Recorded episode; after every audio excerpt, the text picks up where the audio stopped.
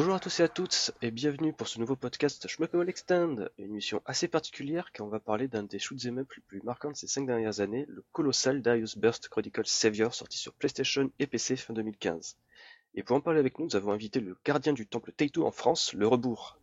Euh, salut, enfin même si le terme garde un petit peu exagéré, mais pourquoi pas si tu veux. Le détenteur du savoir, si c'est toi.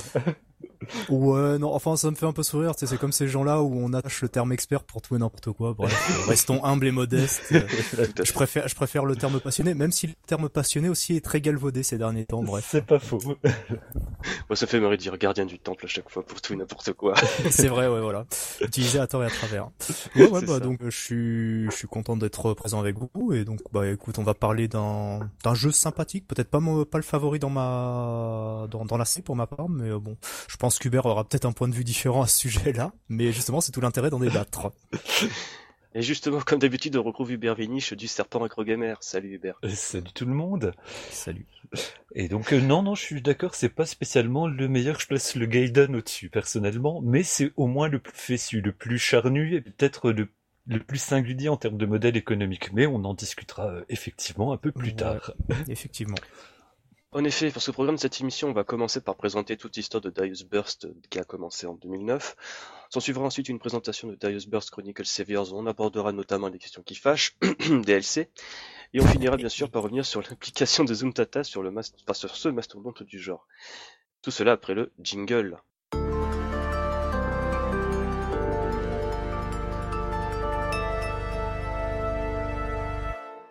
Donc, messieurs, nous sommes en 2009 et un petit jeu est sorti sur PSP. Et ce petit jeu s'appelle Darius Burst. Pouvez-vous m'en dire un petit peu plus? Euh, bah écoute euh, Hubert ou moi je sais pas ah, bon écoute euh... bah, allons-y tu, tu, me tu me rattrapes si je dis des bêtises pas de souci donc effectivement après bah, une pause de 12 ans après donc Gedarius qui est bah, une un, sacré aboutissement quand même en termes techniques, en termes de finesse de gameplay, mm. bah débarque sur une sur la portable, la PSP euh, de Sony, un, un jeu finalement assez humble avec des guillemets, même si on, il s'avère qu'il a quand même un contenu et puis un game system assez pointu. Donc Darius Burst, qui sera rebaptisé plus tard Darius Burst First Chronicle pour créer une sorte de chronologie dans les diverses versions. Donc, bah, au programme, on a trois, on a trois euh, vaisseaux qui utilisent chacun, euh, donc euh, il y a le vaisseau d'origine et deux vaisseaux qui utilisent la spécificité de cet, cet épisode, de cet opus, c'est le burst. C'est-à-dire qu'on peut placer des petits modules qui balancent mhm. un laser orientable ou laisser le bouton appuyé. Comment? C'était le cas dans cet épisode, les, petits pods? Ouais. Euh, alors, par contre, euh, juste pour euh, préciser, en fait, à la base, tu n'as que ce qu'ils appellent le Legend, en fait, qui est vraiment le vaisseau de base qui reprend. Alors, bien évidemment, le, le, le vaisseau a été redesigné en fait par un Kara designer qui a bossé notamment sur la série Gundam 00. donc, en fait, c'est un espèce de relook en fait du Silverhawk d'origine, mais à la base, tu n'as que ce vaisseau-là qui est qui est disponible. Ah oui, le Next, tu le débloques seulement que tu fais un run complet voilà, un run complet, mais bon, enfin, ils sont gens, t'es pas obligé de faire un one credit, un one Non, non, c'est un run, voilà, c'est quand tu, pousses la fin, même. Voilà, tu n'importe quelle route, tu débloques donc le, le, le, next, effectivement, comme tu le disais. Et ensuite, tu débloques l'origine. Je sais plus, c'est si quand, c'est quand tu finis, je crois, le mode burst. Alors ça, ensuite, on le précisera après, puisque effectivement, il y a le mode euh, standard, arcade, on va dire, de base. Mais ensuite, tu débloques deux autres modes, à savoir le mode burst qui est un espèce de mode arranged, on le précisera par la suite, et tu débloques aussi euh, ce qu'ils appellent le mode mission, qui va être à l'origine de ce qu'on connaîtra plus tard dans Another Chronicle, euh, de ce qui va donner naissance donc au Chronicle mode, mais ça pareil on le précisera par la suite. Euh, mais comme le disait Hubert, en fait déjà un jeu très très complet, c'est-à-dire il n'y a pas qu'un mode arcade, il y a des vaisseaux à débloquer, il y a un mode de jeu supplémentaire, il y a un mode mission, donc c'est un jeu vraiment déjà très complet de base, même par rapport à ses origines modestes comme le disait Hubert. donc je te laisse reprendre juste sur la, description du, gameplay.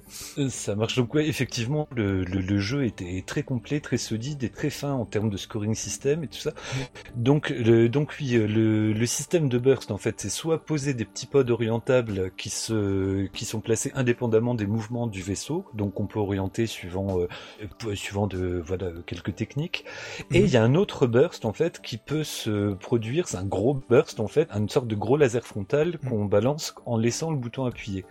Avec ce gros burst, en fait, on peut, euh, lors des affrontements de boss, euh, faire ce qu'on appelle un counter burst, c'est-à-dire contrer les gros lasers des boss, et c'est là qui est toute la subtilité des affrontements de boss, et puis euh, toutes les, tous les jeux de timing et de scoring dépendent un peu de cette technique-là, quoi. Effectivement, et juste alors pour rebondir sur ce, que, sur ce que tu as dit, juste pour apporter peut-être un peu plus de précision, en fait, à la base, comme le disait Hubert, en fait, il y a une histoire de pod.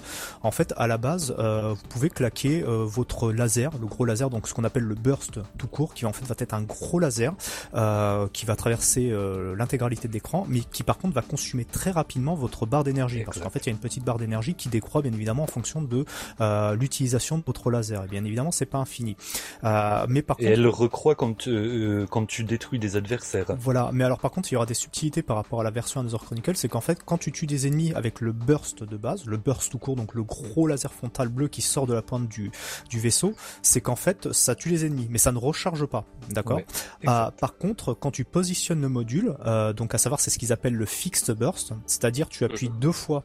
Bah, effectivement, pour faire un burst standard, tu maintiens et tu appuies et la barre d'énergie, elle, euh, elle déraille quoi, elle se, elle se décharge très rapidement.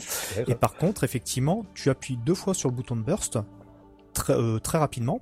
Ah, et ensuite, tu as le, le, module qui se génère. Et alors, bien évidemment, en fonction de l'intensité de la deuxième pression, euh, tu peux donc maintenir le, la génération du module, ou soit tu peux cancel aussi. Donc, il y a déjà des petites subtilités comme ça en termes de génération, ne serait-ce que du module. Et donc, effectivement, ensuite, en fonction de la, de la façon dont tu te déplaces, donc ça oriente le burst. Alors, vous, vous allez dire, oui, bah, s'il s'oriente, il va partir euh, en couille, vous me passerez le terme. Et donc, effectivement, le but, c'est de le bloquer appuies sur le bouton tir et à ce moment-là tu bloques la position. Et généralement c'est toujours une position, euh, un laser en forme de diagonale concrètement, euh, en sachant que par contre en fixed burst, tous les ennemis qui sont, euh, tout, en fait, tous les tous les ennemis qui sont pris dans le laser ou tous les tirs qui vont sur le sur la barrière que tu as formée, parce que ça forme une barrière et c'est donc ça la, la, la spécificité du jeu, c'est qu'effectivement il y a un aspect technique quant à l'utilisation du fixed burst, c'est que donc non seulement ça te protège, ça détruit les ennemis, mais en plus ça maintient la charge. Donc ça c'est assez génial parce qu'effectivement quand tu connais un peu le level design, les vagues ennemis ou autres, euh, c'est super stratégique et euh, c'est super jouissif effectivement de bien placer ton fixed burst, de dire à ce moment-là recharge, à ce moment-là, je vais détruire pas mal d'ennemis, euh, ou ça va me protéger, par exemple, des champs de météorites qui, qui effectivement sont très, euh, sont très massue et compagnie, et on peut très très sincèrement se cracher des fois sur la météorite parce que tu es en train d'esquiver un tir ou un ennemi ou que sais-je. Euh, et donc ensuite, euh, tu as ce qu'on appelle le, le, le, le, counter burst, comme indiqué Hubert. Alors euh, effectivement, euh, c'est ce qu'avait dit James Frag dans des interviews qu'il a donné notamment sur Forbes pour une personne qui s'appelle Oli Bardier, qui est un gros fan de shoot 'em up, de mecha, de Gundam, bref le vrai, le vrai truc otaku, gamer, jap, tout ce que tu veux, bref. et c'est ce qu'il disait par rapport à la mécanique en fait du du, du counter burst, c'est que je, on va pas revenir sur Gedarius en, euh, précisément, enfin on va pas revenir sur le, le, le, système de scoring de contre et compagnie de Gedarius, mais dans Gedarius il y avait un souci en fait au niveau du contre, c'est qu'à la base il y avait une implication physique. En fait c'est comme quand vous jouez à, comme quand vous jouiez, pardon, à l'imparfait voilà, euh, à, à, Dragon Ball Z2, c'est qu'en fait pour contrer un, un laser, c'est comme dans Dragon Ball Z2, tu devais bourrer le, le, le, le bouton comme un malade. et le problème qu'il y a, c'est que là, ça a été malheureusement très mal fait. Euh, pourquoi? Parce qu'effectivement, sur les deux premiers niveaux, tu pouvais contrer normalement un boss. Par contre, à compter du troisième niveau, euh, c'est aléatoire. Et moi, je sais que c'était aléatoire et que c'était mal foutu parce que sur euh, Dragon Ball Z2, personne ne me, ne me chourait un contre. Donc bourrer le bouton, ça je savais le faire. et, et donc effectivement, dans Gedarius, à compter du troisième niveau, c'était aléatoire et c'était complètement injuste. Et donc le problème, c'est qu'effectivement, ça cassait toute la tout l'aspect scoring du jeu euh, même si tu pouvais trouver euh, d'autres méthodes pour tuer les boss, c'est ce que moi j'ai fait quand je me suis posé sur le jeu à une époque. Euh, donc concrètement, euh, pour contrebalancer cet aspect-là, notamment sur les portages, notamment en arcade et notamment par rapport à la deuxième version de Jedarius, en fait, ils ont instauré un auto-fire pour les contres. Donc ce qui fait que effectivement, tu pouvais contrer. Donc c'était intéressant en termes de scoring, mais ça veut dire que le, le, côté un peu le risque que tu prenais à contrer un boss, c'est-à-dire parce que quand tu quand tu devais bourrer le bouton, tu disais mais si le boss il prend le dessus, la purée va me revenir en pleine gueule et c'est très très rapide. Moi je j'en sais quelque chose. Et donc en fait, ça, ça faisait que soit tu le jouais, euh, comment dire, de, de, à la régulière, mais tu savais qu'il y avait des boss que tu pouvais pas contrer, ou soit tu le jouais en te disant je vais pousser le scoring plus loin, mais d'un autre côté tu disais bah c'est pas compliqué de battre un boss, tu, tu maintiens le bouton, il y a l'autofire automatique et voilà tu comptes le boss comme ça. Ah, et donc le problème des autofire, voilà, de la justesse du truc. Voilà, mais le problème cas c'est qu'il y, avait un déséquilibre dans Gedarius et, et c'est malheureusement ce qui fait que la, la, mécanique, enfin le jeu il est, il est, il est terrible en termes de scoring, en termes de, de, de, level design, de game design ce que tu veux, euh, mais il y avait il y a un souci sur cet élément-là et donc euh, James Ragg, euh, la, solution qu'il a trouvée pour maintenir à la fois cette pression de te dire il faut que je fasse bien mon contre et je sais que si j'y arrive ça va ça, ça va faire péter le, le high score, c'est qu'en fait il, comme tu le disais il est plus parti sur une notion de timing, c'est-à-dire que mm. dans Darius Burst à la base il n'y a pas encore, on reviendra plus tard sur sur d'autres mécaniques qui ont été introduites par la version arcade, à la base c'est un truc tout con, euh, c'est ce que je dis en fait c'est un peu le, le, système de pari à la Street Fighter 3.3. Euh, concrètement le boss ton balance son laser et pour contrer il faut que tu contres au moment précis où le laser du boss va t'arriver sur la tronche. Et c'est vraiment un timing super serré à avoir parce que euh, bah si tu te manges le, laser en pleine gueule, bah c'est multi hit et tu te et tu ton ton vaisseau euh, saute en règle générale. Euh, ensuite on reviendra sur les histoires de multiplicateurs et compagnie, mais concrètement si tu arrives, à ce moment-là, tu tu lui rebalances sa puissance en pleine gueule et la charge elle est maintenue tant que tu es dans le dans le dans le laser du boss. Et à ce moment-là, effectivement, c'est tu dois pas foirer ton burst. Pourquoi? Parce qu'effectivement, ça inflige énormément de dégâts et donc ça et, notamment ça évite au boss ensuite d'envoyer euh, de, de, comment dire de faire de nouvelles phases, d'envoyer des patterns plus dégueulasses ou autres. Donc c'est très important de, de de, réussir à saisir le timing. La mécanique elle est simple, mais ensuite quand t'es quand, quand t'es dans, plus tu avances dans le jeu et plus ça devient difficile de contrer les boss parce que effectivement le premier boss il est là, c'est il est face à ta gueule, il t'envoie le laser et tu comprends que si tu respectes bien le timing, voilà, tu, tu le comptes. Mais ensuite les, il se pose vraiment en face de toi, limite il sort les, les, drapeaux rouges pour te dire attention, c'est maintenant que tu dois appuyer quoi. C'est maintenant que tu dois appuyer, alors qu'ensuite sur les autres boss t'as as des petits éléments supplémentaires qui viennent te gêner pour bien te positionner ou autre, donc des choses qui ou te carrément des boss qui bougent euh, en, en, balançant leur euh, pour maintenir le, le contact, c'est chaud quoi sur ça. Et voilà, exactement. Et donc sur euh, sur Darius Burst sur la version PSP, on pouvait uniquement faire un, contre frontal. Voilà, donc juste pour le préciser, parce qu'ensuite, effectivement, dans la version arcade, il y a eu des, petites nuances qui ont été introduites. Euh, donc bah je, je la parole à Hubert. Je pense que tu vas peut-être euh, évoquer le, le, système de scoring qui soit dit en passant est aussi très simple à comprendre. Alors, bah, en fait, déjà, je voulais juste noter que euh, qu'on trouve une continuité depuis le Darius Gaiden en termes de technique de scoring et puis de technique de gameplay. Euh, le fait de pouvoir posséder un, adversaire qui se retrouve dans G Darius, le counter burst qui se retrouve euh, finalement de G Darius à Darius Burst. Mhm. On a l'impression que c'est vraiment une sorte de mini-série qui, qui, se réimpose en, parallèle de, bah, du diptyque original, quoi. oui, oui, tu retrouves des éléments qui sont effectivement systématiquement comme à la série. Bon, outre l'univers, le système d'arborescence ou autre. Alors effectivement, t'as pas de cap boss, mais tu retrouves effectivement un truc tout con. Tu retrouves des mid boss qui renvoient effectivement au mid boss des précédents épisodes. Euh, tu retrouves la, la, la notion de d'ennemis en forme de vague. Donc bien évidemment, quand tu tues les ennemis en forme de vague, tu as un petit bonus de points qui correspond à 10 fois la valeur d'un ennemi euh, abattu. En fait, généralement, tu as une vague, je sais pas, de 5 ennemis. Euh, tu bah, tues oui. Ce qui était une, une des euh, grosses spécificités en fait de Darius à l'époque, quand tu prends la trilogie de R-Type, mm. de Darius et puis de Gradius, hein, les, mm. les, trois, euh, bah quelque part c'est le seul à avoir euh, déjà instauré le bonus par bah par vague d'ennemis en fait. Ouais, bah limite le terme est mal choisi, mais effectivement c'est c'est une chaîne quoi. C'est, tu, enfin même si c'est pas de la même façon que dans un Dodonpachi, mais tu vois c'est le fait de détruire des ennemis en chaîne pour obtenir quelque chose derrière, tu vois. Ouais, de faire de, une chaîne complète, c'est, c'est, vrai que c'est un, un truc qui, outre le format impressionnant des mm. bandes d'arc, vraiment ça qui, qui imposait euh, sa singularité, je trouve. Ouais, et, et en plus de ça, c'est vrai que ça paraît très con dit comme ça, parce qu'effectivement, dans Darius Burst, euh, bon, on a, on a beaucoup d'options d'attaque et de défense, mais c'est vrai que dans, dans le premier Darius, ne serait-ce que détruire tous les ennemis en vague ou même dans Darius 2, c'est pas forcément évident, et ça joue quand même énormément sur le scoring, même si ensuite c'est des mécaniques de scoring très très simplistes, mais mine de rien, c'est pas évident dans les deux premiers Darius de, de, de faire toutes les, toutes les chaînes ennemies pour avoir le petit bonus. Hein. C'est alors que quand on voit la largeur du truc de, de, de, la surface de combat, tu dis oui, bah facile pour moi, mais non, non, il y a, une, une, relation avec la, la, faible puissance de tir qui fait que pouvoir tout torcher, c'est chaud. c'est chaud pas ouais. Peut-être pour en revenir sur le scoring de Darius Burst. Ouais, pour vite faire alors. C'est un scoring assez basique euh, au final. Euh, bah donc il y a les systèmes de chaîne, etc. Mais tout mm. est euh, axé en fait sur le, burst, sur le l'absorption des tirs ennemis, mm. sur les chaînes, et donc il y a un système de multiplicateur qui, au fur et à mesure des, des destructions, augmente. Mm. Et justement, quand on réussit un counter burst, le multiplicateur expose littéralement quoi.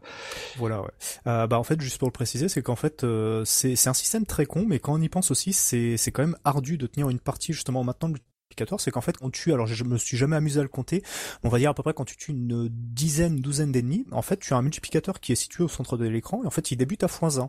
Donc concrètement, les ennemis que tu tues, euh, bah, quand le multiplicateur est à x100, bah, ils sont multipliés par 1, donc ça, ça, ne rapporte pas plus, mais plus tu en abats, et plus ensuite au, fur et à mesure le multiplicateur augmente. Donc ça va, ça fait x2, x3, x4, et ensuite ça augmente. Le maximal c'est jusqu'à x16.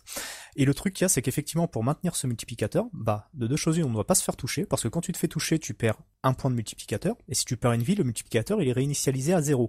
Donc forcément, euh, le but en fait, c'est de maintenir ce multiplicateur systématiquement, et c'est là que c'est assez génial, c'est qu'en fait dans l'esprit du joueur, si t'as vraiment envie de pousser le scoring très très loin, c'est que tu dois jamais te faire toucher et jamais perdre de vie. Par contre, effectivement, contrairement à ce que tu disais, le laser, l'utilisation du laser n'influe pas il n'y a pas de notion de multiplicateur secondaire. Justement, ça, ça dans, la version arcade. Et ça, je pense qu'on l'abordera par la suite. Bah, je pense qu'on peut-être déjà l'aborder maintenant. Par contre, il y a juste un point de détail à rappeler, c'est que Darius Burst, ce n'est pas un jeu fait par Taito, c'est un jeu fait par Pyramid. Euh, exactement, oui, effectivement, Taito a sous-traité tout simplement. Euh, même si a priori, le, la seule chose que j'avais, j'avais, j'avais recherché un peu. Alors effectivement, James Frag, euh, je crois que c'est dans cette interview de Forbes pour Bardier, ou je sais pas si c'était durant euh, la conférence qu'ils avaient faite à l'époque. Je sais plus comment c'est le Tokyo machin, je sais plus oui, euh, Tokyo, euh, Otaku, Tokyo Game Show, quelque chose Ouais, voilà, exactement. Bah, c'était en 2016. Oui, bah, en 2016, c'est quand, oui, DBCS est sorti. Euh, il disait que, oui, effectivement, il y avait des passionnés de, de shoot'em up dans l'équipe et tout ça, mais moi, j'avais regardé par curiosité sur des sites comme un site, enfin, qui s'appelle MobiGame, en l'occurrence, où tu peux avoir un listing des différents intervenants sur les, sur les jeux l'occurrence, pour la part, ils ont jamais, participé à des développements de shoot'em up, hormis une personne qui s'appelait Koji Kato et euh, qui effectivement avait bossé sur du euh, Ray Force, Ray Storm, du Ray Crisis et sur du Gedarius. Donc euh, lui, je crois que c'est vraiment la seule personne qui avait un antécédent chez Taito et qui peut-être a influé sur un certain nombre de choses vu qu'il avait une, il avait, on va dire entre guillemets, même si le est, mal choisi, pardon, la culture du shoot'em up made in Taito donc je sais pas si ça influe ou. Euh, mais voilà, cette personne-là en tout cas elle était bien présente lors du développement. D'accord. Donc ensuite en 2010 nous avons eu la version arcade. Le coup s'appelle Another Chronicle. Exactement. Donc une version qui a été euh, affinée, donc qui reprend le format originel des bornes arcade des deux premiers épisodes, c'est-à-dire en en triple écran à l'époque, mais là du coup c'est deux écrans 16 neuvième, c'est du 32 neuvième, donc une très grande largeur de, de une, grande surface en largeur de, de, de, de, combat avec des gros boomers sous les fesses. Enfin, vraiment, c'est, c'est une borne qui est particulièrement magnifique, qui est ultra ultra immersive. Et donc, on commence à rajouter des trucs. Euh, les, le, fait que le jeu vienne euh, d'une d'un support portable, des fois, ça se trahit par l'austérité des décors du fond, même s'il y a un savoir-fait de la mise en scène qui est quand même déjà là. Et donc, ils ont commencé par rajouter des vagues par centaines d'ennemis qui, justement, avec un fixed burst sont ultra jouissives à détruire parce que donc mm. le burst ne désemplit pas les les, euh, bah, les, les chaînes complètes, les vagues d'ennemis complètes détruites complètement s'enchaînent et donc euh, voilà les, le, multiplicateur s'envole. Bref, c'est c'est du bonheur. Et donc on peut noter deux versions, on va dire principales. Il y a la version bah, Another Chronicle tout court qui propose donc à partir de trois chemins de départ, c'est une grosse nouveauté en fait de cette mm. c'est qu'alors tous les que tous les Darius depuis euh, la base commencent par un stage commun et ensuite bah, euh, se divisent en deux. On a le choix entre un chemin 1 et un chemin 2, puis ensuite de nouveau entre deux chemins, ainsi de suite. Là, on a le droit, on a le choix dès le départ entre trois points de départ qui, qui euh, correspondent grosso merdo à facile, normal, difficile. Et, donc il y a une, une autre version, une version alternative qui s'appelle Another Chronicle X, qui à une version bah, ex comme expert, j'ai envie de dire, peut-être. Euh, oui. Où les stages sont quand même nettement difficiles, euh, plus difficiles. Non euh, alors en fait, le, le, le fait est qu'effectivement, par rapport à Darius Burst Chronicle, il est sorti en 2010 et ensuite c'est un jeu qui a fait l'objet de. Alors il y a eu des deux mises à jour notables et ensuite tu as eu des espèces de micro mises à jour qui en fait en règle générale on va pas rentrer dans le détail ça correspondait à des à des, à des formes de rééquilibrage en fait du jeu. Et euh, effectivement par rapport à Darius Burst euh, euh, Another Chronicle c'est vrai qu'il y a beaucoup de gens comme tu le disais le, le, on, trouvait que le mode arcade il était un peu court dans le sens où en fait en règle générale dans un Darius quelle que soit la route que tu prennes tu fais à peu près entre 7 et 8 niveaux. Ça dépend des épisodes. Et là effectivement tu as 3 niveaux maximum au cours d'une partie. Donc ce qui fait qu'un run il peut durer entre 12 et 15 minutes. Euh, mais alors pourquoi est-ce qu'ils en sont venus à ce, format-là extrêmement réduit? Euh, Bah tout simplement pour qu'il y ait du roulement euh, sur la borne. parce que on rappelle que la borne, elle ne, à la base une borne de Darius, Darius 1, Darius 2 ou même Darius Gaiden, c'était jouable à deux joueurs. L'une des spécificités déjà très intéressantes de Darius Burst Chronicle, c'est que c'est jouable à 4 en sachant que compte tenu euh, de la taille de la borne, et donc j'imagine elle a, voilà, elle a, coûté une certaine somme en termes de production, même si Taito avait déjà le savoir-faire, euh, même si Taito a toute l'infrastructure, l'infrastructure qui s'appelle le Taito Nessis, en sachant que la borne elle est connectée euh, à ce donc ça a permis de faire des, des, des choses online et d'entretenir une communauté autour du jeu, c'est que le, prix du, du crédit, ça, ça, il coûte 200 yens de base. Ok. Donc imagine déjà que tu as quatre joueurs qui jouent au jeu en même temps, euh, parce que c'est fun, parce que c'est amusant, parce que la borne elle en impose, parce qu'il y a le, son envoie du lourd, euh, bah ça rapporte beaucoup d'argent à Taito et ça rapporte aussi beaucoup d'argent euh, à l'exploitant de salle qui met en place cette borne là. Ouais, donc on est vraiment dans la logique arcade originelle qui à la base ça, ça consistait à booster la difficulté pour qu'on rajoute des crédits et là ils ont préféré réduire la vie du run pour qu'on puisse vraiment sur un run de bout en bout. Voilà, de bout en bout pour qu'il y ait pour qu'il y ait un roulement et aussi par euh, euh, quelle que soit la façon dont tu joues. Parce que par exemple quand tu joues à 4 avec euh, avec des potes tu joues pour le fun et les gens ils vont retester comme tu dis il y a le, il y a le système d'arborescence qui est l'une des, des, des un des axiomes enfin l'un des éléments qui est propre à Darius. Bah ça invite les gens déjà à revenir à la borne pour tester les les les, les comment dire les différentes routes. Et pour une personne qui voudra le jouer de de comment dire de façon sérieuse en faisant du scoring ensuite on abordera aussi le cas parce qu'il y a X nombre de vaisseaux aussi dans dans ce jeu là, euh, bah le fait est que euh, il se dit bah je vais tenter de faire telle route en essayant d'améliorer mon score. Et euh, tu vois en règle générale un, un Darius ça dure entre si tu le joues en, mode survie, c'est 25 minutes, mais ensuite si tu cherches à faire du leeching, ça peut durer 30 minutes. Et euh, donc c'est vrai que c'est un peu longuet, et pour l'exploitant de salle, c'est pas intéressant. Mais là, comme la partie en moyenne elle dure que 12, entre 12 et 15 minutes, même un joueur qui fait du scoring, il se dit euh, tiens j'ai foiré ma partie et compagnie, bah même si même si ça coûte 200 yens, il va se dire bah tu sais de toute façon ça dure que 12 ou 15 minutes, donc je vais pouvoir refaire un run. Et donc le, même l'apprentissage en fait des niveaux, des vagues ennemies, de comment faire le compte sur tel boss ou autre, ça se fait beaucoup plus rapidement parce que les runs sont plus courts et donc t'as, tu reviens plus facilement tu, tu as, plus le réflexe de faire deux trois parties d'affilée euh, pour tenter, bah, comme d'habitude, d'assimiler le level design, t'améliorer, optimiser ton score et compagnie. Donc ça a vraiment été très très bien pensé à ce niveau-là, euh, dans l'optique euh, bah, que les gens, que ça fasse plaisir aux gens, mais qu'aussi ça, ça soit un jeu qui soit rentable.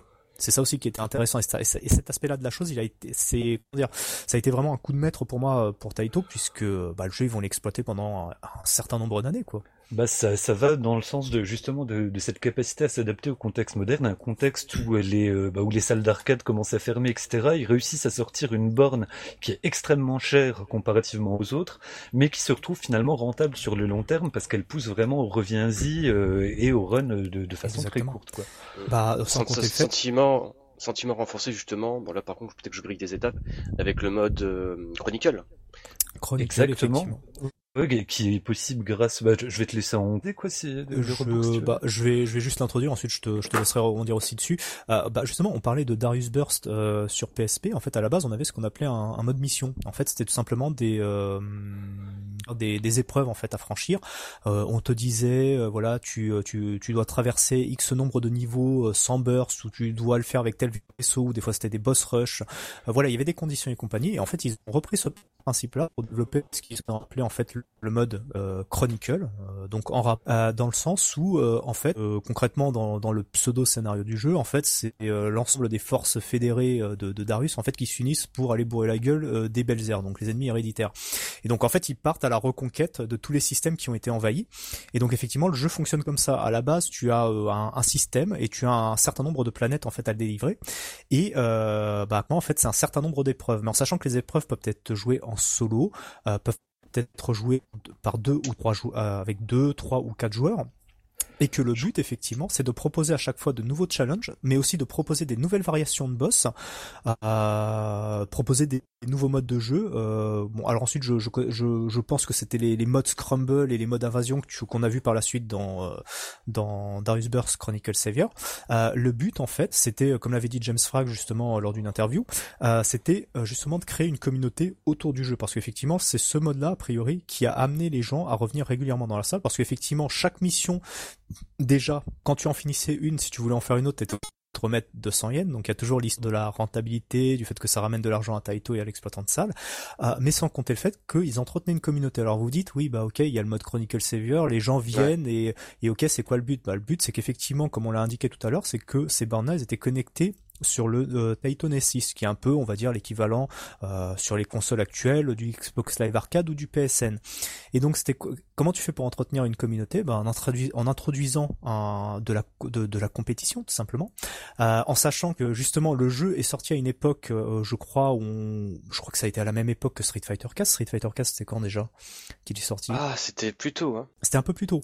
Voilà, mais en sachant que Street Fighter 4, ça a été exploité en arcade et ça a été exploité bien évidemment sur le sur le système D6, tout simplement. Donc il y avait de la compétition online. Et donc je pense qu'ils ont repris ce principe-là et ils l'ont introduit dans le shoot'em up, tout simplement pourquoi?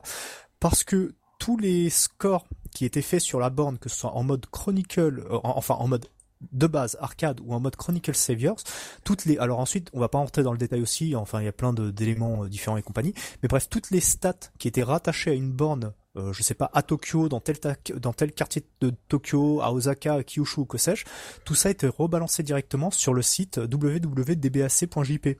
Donc ce qui fait que les joueurs des, des quatre coins du Japon pouvaient comparer leurs scores et le but, c'était justement de toujours revenir pour dire voilà, bah nous dans tel coin, on gère le jeu et compagnie. Ah, introduire le régionalisme dans, ouais, dans voilà, le, c'est ça. online, c'est excellent. C'est exactement ça. Et, ça se fait beaucoup dans les jeux japonais. C'est ça le pire quand tu vas jouer par exemple à certains jeux, tu te demandes t'es dans quelle région du Japon? Ouais, c'est ça. Mais sans compter le fait qu'en plus dans le mode Chronicle Saviors, en plus euh, le, le, but, c'est que déjà c'était pas évident parce que euh, ensuite il y a eu trois mises, en fait il y a eu deux mises à jour majeures, en sachant que dans le dans dans dans, dans le jeu de base t'avais déjà 1000 niveaux dans le mode Chronicle. Ensuite dans la deuxième mise à jour, ils en ont rajouté encore 1000. Et dans la troisième mise à jour, ils en ont rajouté 1058. Donc le truc, c'est qu'en plus de ça, il y avait le côté, mais je pense que les Japonais, ils aiment beaucoup ça, il y a le côté un peu collectionniste ou le fait de compléter un truc, tu vois. Donc il y a aussi le fait de dire, nous, on a, nous, on a réussi à libérer tous les systèmes, voilà, on l'a fait.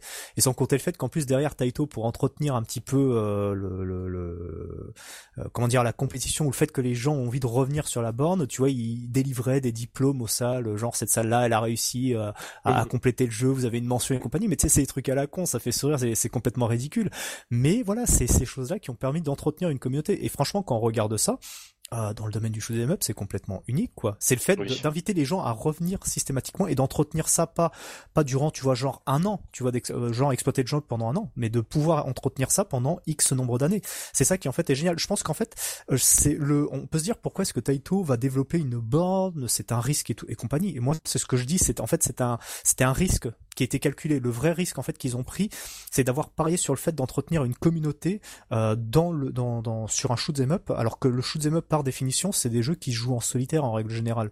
Euh, ensuite il y a du partage qui vient du fait de, de partager. Voilà moi j'ai découvert tel safe spot, moi je gère ce boss là comme ça ou autre, mais ça reste quand même des gens assez solitaires. Et là effectivement ils ont eu le, le, le coup de génie et je pense que très sincèrement ils ont dû être inspirés par Street Fighter 4, euh, par cet engouement qu'il y a eu par le renouveau du versus fighting. Bah je pense que leur optique ça a été ça a été la a été la même. Ça a été, c'est-à-dire remettre le shoot'em up en avant, mais en mettant euh, justement sur le devant de la scène un aspect communautaire Notaire genre montrer ouais bah oui vous pouvez venir jouer à Darius Burst sérieusement tout seul mais vous pouvez venir jouer avec vos potes euh, pour le fun ou pour jouer sérieusement quoi. C'est ça qui c'est ça qui était vraiment génial. C'est les seuls à avoir réussi à tirer des leçons en fait des missions secondaires qu'on peut avoir dans les MMO et compagnie et à réussir à le transposer de façon efficace dans le, domaine du shmup qui à la base enfin c'est c'est un mariage ultra contre-intuitif et ils ont vraiment réussi à en faire quelque chose. Enfin, c'est vraiment euh, un pari euh, gagné mais c'était un pari risqué à l'origine comme tu le disais à l'instant quoi. Bah pari gagné Et justement, bon, on, l'évoquera par la suite, mais on rappelle que Darius Burst à la base c'est sorti en 2009 et le, le, le, on va dire, on va considérer que la, le, la fin du cycle d'exploitation du jeu en arcade, ça a été 2016. C'est-à-dire sont, le, jeu il a duré 7 ans quoi. Et en sachant que derrière, en plus, pour encore amener les gens à revenir, comme on le disait à la base, le, ça coûtait 200 yens une partie, ce qui est quand même cher quand, quand on y pense. Euh, mais ensuite, justement, pour inviter les gens à revenir, vu que les bornes elles étaient largement amorties, que les gens ils étaient là, qu'il y avait une communauté, bah ensuite ils ont fait des baisses de prix. Ensuite, le, le, le, ensuite la, la partie est passée à 100 yens, parce qu'ensuite l'exploitant, bien évidemment, dans les deep switch, il pouvait le régler. Mais ensuite, je pense que c'est Taito même qui a dit non, bah maintenant vous le le, le, le, le, coût de la partie passe à 100 yens et sur la dernière année d'exploitation, donc euh, l'année 2016, c'était passé sur certaines salles, j'avais vu ça sur des comptes Twitter que je suivais, c'était passé à 50 yens. Je veux dire. C'est, c'est, ils ont rincé le jeu. C'est, ils ont rincé le jeu, mais euh, dans le bon sens du terme, quoi. Ils en ont, euh, c'est, ça a été tout bénéf, je pense pour eux. Ah, mais c'est vrai que c'est une utilisation qui était intelligente, quoi. Voilà. Et en plus, et en plus, c'est pas un jeu développé en interne, donc c'était sous-traité, ça, ça coûtait encore moins cher. Et non, non, les mecs ils connaissent, tu vois, ils arrivent à te faire des putains de jeux avec euh, trop de ficelles, c'est ça qui est magique. Et on va, on, là, on parle de Darius Burst, mais ils ont fait la même chose avec euh, Groove Coaster. Hein. Groove Coaster, c'est un jeu musical. À la base, c'est un jeu qui a été développé pour tablette. Ils en ont fait une bande d'arcade, d'accord? Donc les mecs ils sont très très forts, avec un rendu graphique minimaliste, mais tu vois, c'est rétro, c'est vintage et compagnie, a Zuntata. C'est ça qui est magique avec eux, c'est c'est les MacGyver de l'arcade ces mecs-là. C'est clair. Et pour le coup, euh, petit aparté, Grove Coaster, ça n'a pas été développé en interne par Taito? Euh, alors je sais pas du tout, je sais pas du tout, je sais, je pense que ça exploite le même moteur graphique que Space Invaders Infinite Gene et Extreme. Euh, et je veux pas raconter de, bêtises, je me demande s'ils ont pas sous-traité ça justement à la boîte de Tomohiro Nishikado. Parce que je sais qu'il a, il a bossé sur, bah, justement en lisant la, bah, on fait de la pub hein, pour la pour la bio de, de Florent Gorge chez Omake Books. Me semble-t-il, comme il a bossé sur Space, Space Invaders Infinite Gene, je me je sais pas s'ils sont derrière ou pas. Euh, ou je sais pas si le moteur graphique il a été développé en interne. Euh, mais euh, bon, enfin Groove Coaster, soit dit en passant aussi, ça a été un gros outil de promotion euh, à côté pour Darius, pour pour Enfin bref, il y a tout un écosystème qui fait que Taito euh, entretient les grandes licences rétro de la boîte. Mm. Contrairement à Konami qui par exemple euh, oui. a laissé traîner les Castlevania Gradus, tu sais les a jetés à la, au balayure quoi, bref. Allez, allez, allez, dans le slot, c'est génial. mais, de, mais dans le gros écosystème ah euh, de, de Darius de Darius Burst Chronicle Saviors, enfin de, de Darius Burst, ils ont même créé des points d'accroche bah, dans le domaine de la tablette en, en proposant Darius Burst Second Prologue, qui est un remake du Darius Burst original sur PSP, en introduisant malgré tout quelques éléments de la version arcade, notamment ces, ces vagues d'ennemis ultra massifs dont, dont, je parlais tout à l'heure, qui m'avaient euh, mis le frisson à, ma, à, ma, découverte de la borne arcade. Donc euh, ouais, ils, ils, ont réussi à redynamiser le tout jusqu'à la sortie donc bah, de mm. Darius Burst Chronicle Saviors, donc l'adaptation euh, euh ultra massive bah, sur PC, sur PS4 et je crois que c'est tout les PSP PS4, donc et PS Vita, pardon. Sur, sur Steam aussi Ouais, oui, euh, quand je disais PC, à la c'était Vita effectivement. Oui, oui, la, la, seule version en boîte c'était sur Vita. Mais avant qu'on reparte vite fait sur des PC, je veux juste rajouter un truc sur Second Prologue euh, sur euh, téléphone et tablette. C'est un jeu qui a encore du suivi en fait. Récemment, enfin récemment, c'est genre il y a 6 mois ou 7 mois en arrière, ils ont rajouté un support pour l'Android de TV. Ah putain, encore une fois, le fait qu'ils laissent pas ah les trucs pourrir, c'est ce qui fait, euh, c'est ce qui fait quand même le, leur force, quoi. Et le pire, et le pire, c'est que Second Prologue, ce n'est pas un jeu super bien vendu sur Android. Il doit tout casser euh, 5000 exemplaires en vente. Ils ont vendu 5000 exemplaires, c'est ridicule. Ils ont et ils le peaufinent quand même, quoi. Ouais, bah, c'est la classe. Ouais, enfin ensuite ils réexploitent un moteur qui existait déjà. Enfin ils, ont, ils ont fait la même chose avec Racer HD, hein, soit dit en passant. Donc moi j'avais testé très sincèrement. J'ai en termes de contrôle ça m'avait ça m'avait beaucoup déplu. Mais bon bref ensuite chacun son point de vue sur la question. Bah, moi j'aime pas les, trucs sur euh, euh sur support tactile de base, mais je trouve que celui-ci Darius Burst Second Prologue se défendait pas mal et réussissait à contourner. Euh, il, il, est resté maniable, je trouve, pour un jeu qui à la base était ultra pas intuitivement euh, adapté à le support tactile. Quoi. Et puis détail qui tue, c'est que si tu as une manette Xbox ou même une manette Bluetooth, tu peux y jouer avec ta manette. voilà. ah, ça je savais pas, ouais. Par contre, ça effectivement, mais bon. Pas besoin de chouiner, hein. tu, tu peux jouer comme tu veux. C'est comme McDonald's. Euh, donc ensuite, on peut vraiment parler de BCS pour le coup. Donc euh, sorti en fin 2015 sur PS4. Pour ça, je vais laisser Hubert. Bah en fait, ah, je, laissé, je, même laissé, euh, laisser Gecko en causer un petit Moi peu. Mais oui, vas-y. Je veux dire quoi que quand ça a été annoncé, je pensais que c'était un, un tribute à la con fait par un fan, mais qu'en fait c'était un vrai jeu et que j'ai joui. tu, peux, tu peux dire ça. c'est vrai que c'est vrai que c'était la, enfin une annonce complètement surréaliste, surtout quand on voit le putain le, le contenu euh, bah, bah complètement hallucinant de cette version. Surtout que l'annonce en fait c'était un truc totalement au pif, c'était genre ah ouais nous sommes tout à temps on va faire un stream pour l'écran temps de Darius, tu donnes tout coups, tu fais genre ok d'accord, on se faire euh, genre de croix musique de, de Darius Gaiden, emballer ses pesées et voir en fait non c'est les mecs on a un nouveau jeu, presque un nouveau jeu qui sort sur PS4, Vita et PC, tu fais what? Ah oui non mais le frisson quoi. C'était un dimanche, je m'en souviens. bah surtout que bah il oui moi je me souviens que c'était au mois d'août. C'était Oui pareil, un mois d'août de dimanche, après je saurais plus dire la date mais je m'en souviendrai. bah surtout qu'ils donc ils réussissent à faire la somme de tout ce qui. Oh pardon. Ah, je t'en souviens. Vas-y, vas-y, vas-y. Euh, je t'en souviens parce que bah, vas-y, euh, vas-y, dis le rebours. Vas-y, dis le rebours. Pourquoi t'en souviens-tu? Non, parce qu'on faisait un enregistrement sur Border Down avec Yacine et compagnie, donc euh, bon. En plus, tu vois, ça tombait bien, hein, parce que justement, on parlait de système de burst et compagnie, tu vois, c'est tombé pile poil au bon moment. Donc voilà, c'était juste pour le Génial. Des bisous à à Boss au passage. Exactement. Et donc, ouais, je, donc, je disais pour le, pour euh, le Chronicle Savior, j'ai réussi donc à proposer littéralement tout le contenu de la borne arcade, ce qui est un contenu, comme on l'a dit, déjà bien bien fait su, mais à proposer donc, comme on l'a dit tout à l'heure, le format de l'écran impose bah, deux télé 16 neuvième posées bout à bout, ou bien des énormes bandes euh, noires en haut et en bas de l'écran.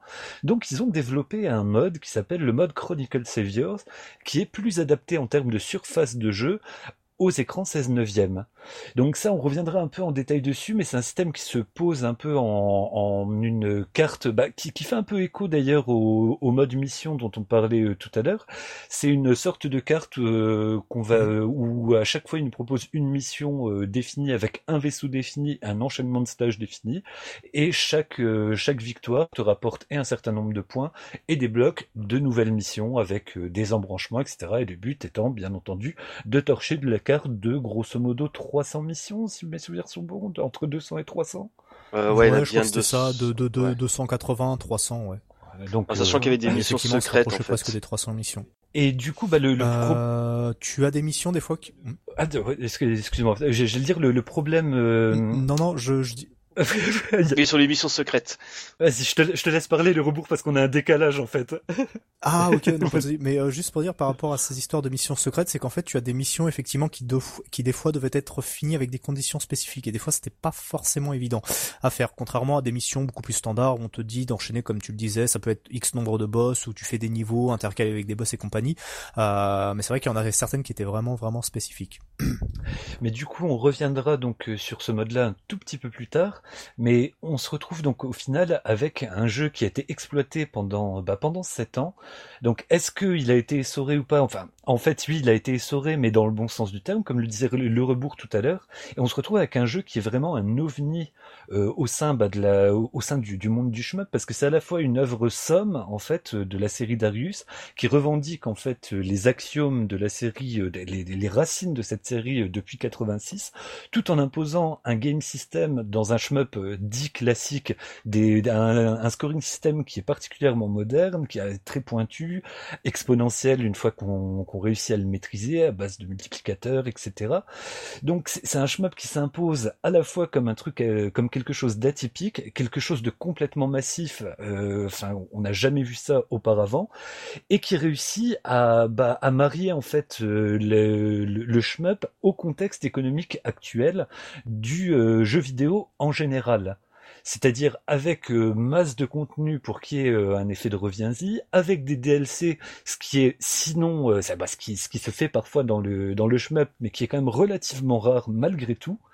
Donc voilà, Darius Burst Chronicle Savior, c'est vraiment un événement singulier, qu'on aime ou qu'on n'aime pas, qu'on le défende ou pas, c'est un événement qui est rien moins que singulier et quelque chose de vraiment énorme. Et donc là, comme ils ont sorti les derniers DLC, là, il y a, il y a quelques semaines, voire quelques mois, peut-être donc le bon moment pour faire un point sur ce, ce Léviathan qui est Darius Burst Chronicle Savior. Donc on commence par quoi? Le mode arcade qui est exactement le mode euh, Chronicle euh, porté sur console? Bah, bah, de toute façon, le, le, mode, enfin, effectivement, tu as la transposition du mode arcade, donc ça, à la limite, on l'a déjà évoqué. Ouais, c'est le mode AC on va pouvoir revenir sur le, ouais, pour le mode, effectivement, le mode de CS, le Chronicle Saviors, où effectivement, ça faisait un peu débat au sein de la communauté. Euh, il y avait aussi eu l'histoire du prix qui avait été évoquée euh, à l'époque de sa sortie aussi, ça avait fait bah, pas mal de débat. Euh, c'est vrai que pour le prix, en fait, ils avaient eu l'audace de sortir le, bah, le jeu à un prix, un prix fort, le prix d'un jeu, de n'importe quel autre jeu alors qu'on avait l'habitude d'avoir des shmups qui flirtaient avec des 20 euros, des 5 euros quand c'était des, euh, des d'autres. Euh, voilà. C'est ça le problème, c'est pas tant le prix, c'est le format du jeu, le support du jeu. Le fait qu'ils soient en, DLC, tu veux dire en, démat C'est les gens déjà que tu leur dis acheter un jeu en démat à plus de 30 euros, ils font la gueule. Alors imagine un shoot them up qui coûte 50 balles c'est vrai que ça avait vachement calmé euh, à l'époque. Reste que je trouve que c'était une attitude assez assez audacieuse de la part de, de, Taito dans le sens où ils étaient sûrs de leur contenu et je pense que finalement ils ont eu raison dans le sens où ils savaient déjà qu'ils allaient l'entretenir, ils savaient déjà qu'ils avaient su exploiter, comme le disait Rebourg tout à l'heure, ils avaient su l'essorer de façon euh, intelligente et plutôt le magnifier que l'essorer en fait. Mais Ouais, mais le, problème c'est justement quand tu connais en fait le, contexte dans lequel le jeu a été développé, que tu sais qu'à l'époque où ils sortent le jeu, au prix auquel ils le sortent, que ça fait 7 ans qu'ils ont exploité cette licence-là, qu'on te dit qu'effectivement le mode CS a demandé une certaine somme de travail, faut pas non plus prendre les gens pour des cons, parce que moi en l'occurrence c'est comme ça que moi je l'ai, j'ai considéré qu'effectivement on prenait en tout cas les gens qui ne connaissaient pas, pas le jeu pour des idiots, dans le sens où le moteur il a été exploité pendant près de 7 ans à l'époque où ils ont fait l'annonce, en sachant que le mode CS euh, il faut bien se rendre compte effectivement quand tout à l'heure on parlait de la bande d'arcade et notamment du mode Another Chronicle avec ses 3000 niveaux, faut pas prendre les gens pour des cons, ils ont certainement, enfin c'est même pas ils ont certainement, ils doivent avoir un éditeur à la con dans lequel ils s'amusent à, construire des niveaux façon Lego.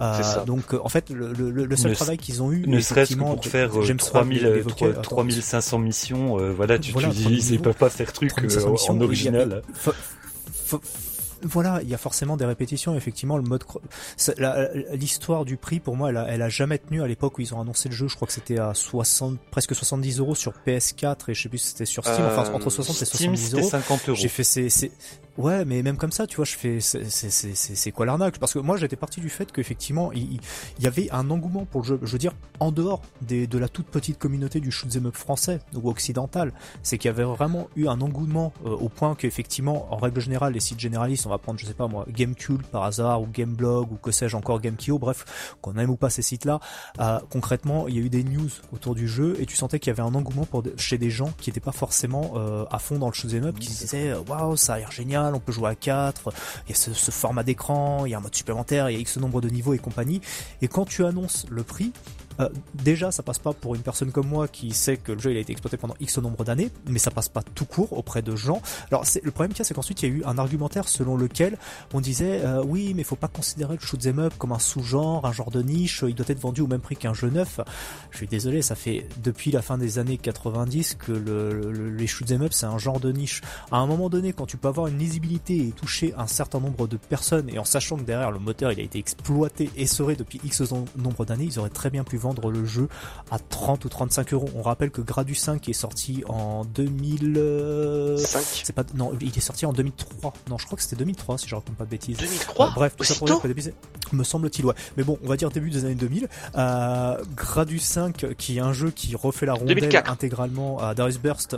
voilà, moi j'étais pas très loin. En termes en termes techniques, il a été vendu à l'époque en Occident, il a été vendu 30 euros. Et je veux dire, c'était euh, format physique et compagnie. Là, on te vend un jeu euh, en dématérialisé Certes, ils l'ont vendu en plus, ce qui était assez génial pour les communautés occidentales en avance, parce que le jeu il était prévu en février 2016 et il, a, il est sorti en novembre 2000, euh, non plutôt février 2017 et il est sorti courant novembre 2000, euh, de, de, de, 2016.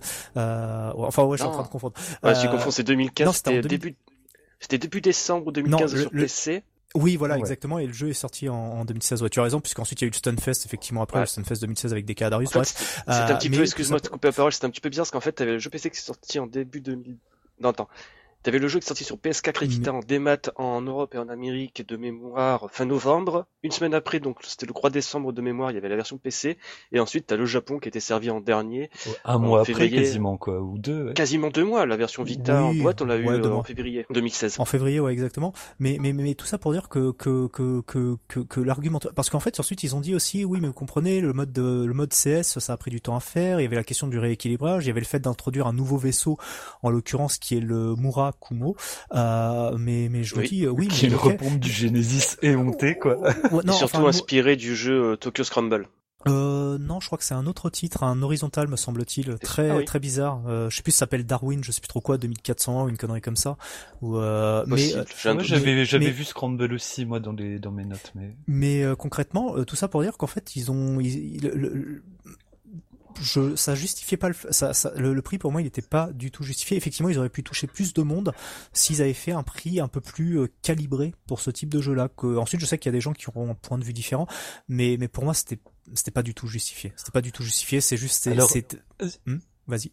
Moi, j'ai envie de me faire euh, l'avocat du diable là-dedans, même si euh, je te rejoins sur euh, quasiment tout ce que tu as dit, parce que ça avait vraiment fait débat au moment où c'était sorti, à juste titre. Reste qu'en le vendant comme ça, il y avait... Alors, effectivement, il se coupait la possibilité d'un développement massif et de créer une communauté d'office autrement plus massive, mais après, il y avait l'assurance d'assurer un contenu. C'est vrai que si on l'a suivi depuis le début, je comprends bah, le, le, fait qu'on se sente vraiment lésé en se disant, mais attends, les mecs se foutent notre gueule parce qu'effectivement le mode Chronicle Saviors, il y a eu euh, une réadaptation à l'espace de jeu qui est tout à fait élégante et tout à fait efficace. Reste que effectivement ils ont juste dû euh, déplacer deux trois vagues. Enfin ils ont ils ont ils ont joué au Lego, ils ont enlevé les pièces du milieu quoi. En, gros. Juste, je me souviens bien ce que tu avais dit le rebours. Oui bah justement j'allais aborder ça ouais. Bah en fait c'est concrètement dans le mode CS il y a un truc justement pour les gens qui connaissent pas la, version arcade de base. Moi ça m'a sauté aux yeux dans le mode CS. Par exemple en fait dans la version arcade on rappelle ces deux écrans 16 neuvième accolés l'un à l'autre. Donc il y a des niveaux voilà dans, dans le mode arcade je sais pas la route ADH euh, la route QZ. Euh, et euh, moi ce qui m'a ce qui m'a halluciné dans le mode euh, dans, dans, dans, dans le mode Chronicle Savior c'est qu'en fait ils ont repris des niveaux de l'arcade mais ils ont pris tu vois genre la portion la portion gauche de, de l'écran et ils t'ont fait ça genre c'est c'est un niveau tu vois. J'ai fait mais qu'est-ce que c'est quoi ce foutage de gueule, tu vois. Et ensuite, et ensuite ces niveaux-là sont, sont dupliqués à l'infini, comme le disait euh, Geeko, euh, avec euh, genre l'ennemi il est positionné là, ou dans telle portion de, du niveau on va rajouter plein de canons à laser à tête chercheuse, des conneries comme ça. En fait, les niveaux originaux dans ce mode, dans ce mode-là, il y en a, il y en a très peu, des, des vrais niveaux originaux. Et ensuite, ils sont dupliqués. enfin, je dirais pas à l'infini, mais des fois, tu fais certaines, certaines planètes. voilà, tu fais planète A, planète B, planète C, et en fait, tu retrouves des niveaux qui sont communs, mais juste avec un, un, petit différentiel en termes de, positionnement ennemi ou, que sais-je. Alors bien évidemment, ça existait déjà à l'époque dans Darius, Darius 2 et Darius Gaiden, mais on rappelle que dans ces jeux, dans ces dans ces jeux-là, c'était, euh, il y avait il y avait la problématique en fait de de, de l'espace mémoire, euh, du fait que effectivement les, le, temps de développement il était peut-être moins long et compagnie. Ça s'expliquait parce qu'effectivement il y avait des contraintes techniques tout simplement. Alors que là, euh, ça ça s'explique enfin ça s'explique pas en fait c'est de la poudre aux yeux pour moi c'est tout c'est on dit il y a 300 niveaux mais en fait concrètement des vrais niveaux originaux euh, ça doit correspondre à un dixième du contenu enfin j'exagère peut-être bah, euh, surtout que en, fait, quand tu commences, quand t'as effectivement pas dosé la version arcade, la poudre aux fonctionne bien, y compris avec les DLC sur lesquels on reviendra plus tard. On a l'impression d'avoir un contenu mhm. original qui te saute au visage en se disant putain les mecs ont fait vraiment du taf de, génie, etc. Mais rien que le fait, et on en avait déjà causé en off, le fait qu'il n'y ait pas de version arcade mhm. Chronicle Saviors, euh, ça, ça dénote déjà euh, de, deux trois petits trucs que, que tu que tu ne tu me disais la dernière fois, c'est qu'au final le mode Chronicle Saviors, c'est c'est grosso merdo un, euh, un gros euh, comment s'appelle un gros tutoriel, un gros training mode pour apprendre à maîtriser euh, les, bah, les, les, les spécificités de, de, chacun des vaisseaux et puis des stages, et puis les mécaniques de scoring et, tout ça. Mais c'est vrai que quand tu débarques, euh, on va dire vierge dans le truc là, tu te retrouves avec euh, un truc donc qui remplit tout ton écran, donc qui est un peu plus confortable en termes de jeu, et puis tu vois bah, les missions qui qui qui, qui défilent. Enfin, tu te dis ah ouais, et puis alors en plus ils jouent euh, du fan service de façon assez fine et puis assez bourrine en même temps, en rajoutant les, les petits bruitages mmh. à l'ancienne, les petites musiques à l'ancienne, chose qui faisait déjà, tu me disais dans les mmh. versions PSP dans le dans le mode mission. Ouais Dans, dans, dans, voilà, dans, dans la version. en fait, il y a plein de petites choses comme ça qui effectivement sont du, du fan service.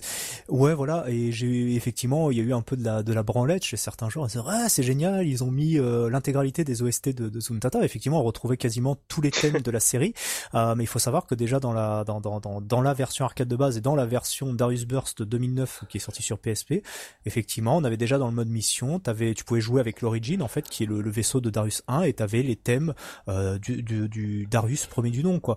Je veux dire, c'est c'est, là encore, ça existait déjà en 2009. Donc il y a des, il y a des gens effectivement, comme tu dis, qui étaient complètement vierges du jeu ou peut-être de la saga Darius, euh, qui ont trouvé ça génial. Mais c'est du recyclage à l'infini. Et Taito, ils sont très forts pour ça, quoi.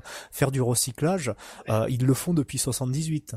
Euh, si on prend le cas de Space Invaders, peu qui effectivement ont lu la biographie de Florent Gorch d'Omake Books, euh, déjà à l'époque, Taito euh, ne voulait pas produire de nouvelles cartes, produire des nouveaux jeux. Monsieur Tomohiro Nishikado, il a dû reprendre ses les d'invendus de, de, de, Space Invaders et faire des nouveaux jeux à compter de ça. Je pense qu'il y a vraiment, ça c'est un délire personnel, mais je pense que je suis pas très loin de la vérité, mais je pense que chez Taito, ils ont la la la la, ils sont un petit peu euh, sous ils sont un peu comme l'oncle Picsou, tu vois, ils ont du mal à lâcher la dans thune, tu vois. Ouais, voilà, tu sais, euh, ils disent toujours ouais, non, mais tu vois, si tu utilises ce vieux machin, il y a peut-être moyen de faire un truc comme ça. et, c'est, ils sont très forts du recyclage. Des fois, c'est, bien amené et c'est, une politique euh, assez intéressante puisque effectivement, on peut produire des bons jeux euh, qui sont pas forcément à la pointe euh, en, en, en, termes technologiques, mais au bout d'un moment aussi, faut, faut, faut arrêter d'essorer le truc à l'infini, quoi. Je veux dire, c'est, c'est bon. Quand ta chemise elle est complètement délavée, bah tu la jettes à la poubelle et t'en achètes une autre, quoi. Au bout d'un moment, je sais pas. C'est, c'est, je trouve que c'est un peu too much, tu vois, dans Darius dans, dans, le mode Chronicle Saviors, effectivement, pour moi, est plus de la poudre aux yeux. Mais c'est vrai que donc le mode euh, le, le, mode Chronicle Saviors, il, a, il, avait quand même cet avantage de proposer, même si c'est fait à poudre aux yeux, une nouvelle relation à l'espace de jeu qui remplit bien ton écran. Et je, on pensait un petit peu éventuellement que tout le monde allait euh, s'arrêter au mode Chronicle Saviors et puis délaisser le mode arcade. Mais le fait qu'il n'y ait pas justement de mode arcade, de modes sur lesquels tu peux revenir, que tu peux faire du scoring, que tu ou sur lesquels il puisse y avoir de la compétition, du challenge, etc. Comme dans tout dans tout autre shmup, on se retrouve finalement avec un mode qui propose des missions euh, secondaires d'open world en gros à masse sans avoir euh, le socle de base qui serait un mode arcade typique. Et du coup, euh, pour euh, comme tu le disais, donc c'était une sorte de tutoriel, mais je pense que l'absence de parce que je m'interrogeais sur l'absence de version arcade dans ce mode-là, en me disant bon c'est quand même bizarre Taito ayant bah, cette capacité à exploiter son truc, pourquoi ils ont pas mis un espèce de mytho mode arcade façonné à la va-vite? Et je pense que c'est justement pour assurer un retour vers le mode arcade euh, traditionnel et limiter l'importance du mode Chronicle Saviors par rapport au jeu unique pour justement ravaler le mode Chronicle Saviors, à son rang de tutoriel truc fun, euh, en gros un, un, os jeté à ronger à ceux qui ont pas de, de, de gros écrans quoi pour pour caricaturer. non, enfin ce que je le le le, le c'est qu'en fait le, le, côté tutoriel justement c'est ce que j'ai trouvé un petit peu dommage parce que quand j'ai euh, enfin moi je, je regarde j'ai pas l'habitude de regarder des let's play ou des conneries comme ça j'ai toujours trouvé ça sans intérêt mais concrètement j'avais quand même regardé par curiosité euh, pour voir justement comment les nouveaux joueurs appréhendaient le jeu et donc effectivement t'as des joueurs euh, qui jouaient en mode peu importe ça, ça pouvait être le mode arcade de base ou le mode euh, Chronicle Saviors et effectivement ce que ce que je trouvais assez dingue c'est que les, les ces gens là en l'occurrence ne comprenaient enfin c'est c'est pas c'est pas je le dis pas à mal en fait ils, n'avaient pas conscience des mécaniques de jeu tu vois les, les mecs qui te balançaient le fixed burst n'importe comment ils savaient pas comment on faisait le contre autre mais justement ça c'est un problème qui vient euh, du, du développement euh, que ce soit Taito ou Pyramide. C'est qu'effectivement le mode Chronicle euh, Savior c'est un tutoriel quand tu connais déjà les mécaniques de base. C'est-à-dire que dans les, les, les par, par, exemple on te dit telle mission tu vas le faire avec tel vaisseau. Donc ce qu'on appelle le preset ship euh, preset ship et donc effectivement, ces niveaux-là sont imposés ou sont façonnés de telle façon à ce que tu comprennes euh, comment utiliser euh, le, le, le, burst en fait de, de, certains vaisseaux spécifiques. Par exemple, moi j'ai toujours eu l'habitude de jouer avec le Legend, euh, qui a un, le, le contrôle de, en fait de son fixed burst, il est inversé, c'est-à-dire que quand tu veux orienter ton burst vers le bas, tu orientes ton vaisseau vers le haut.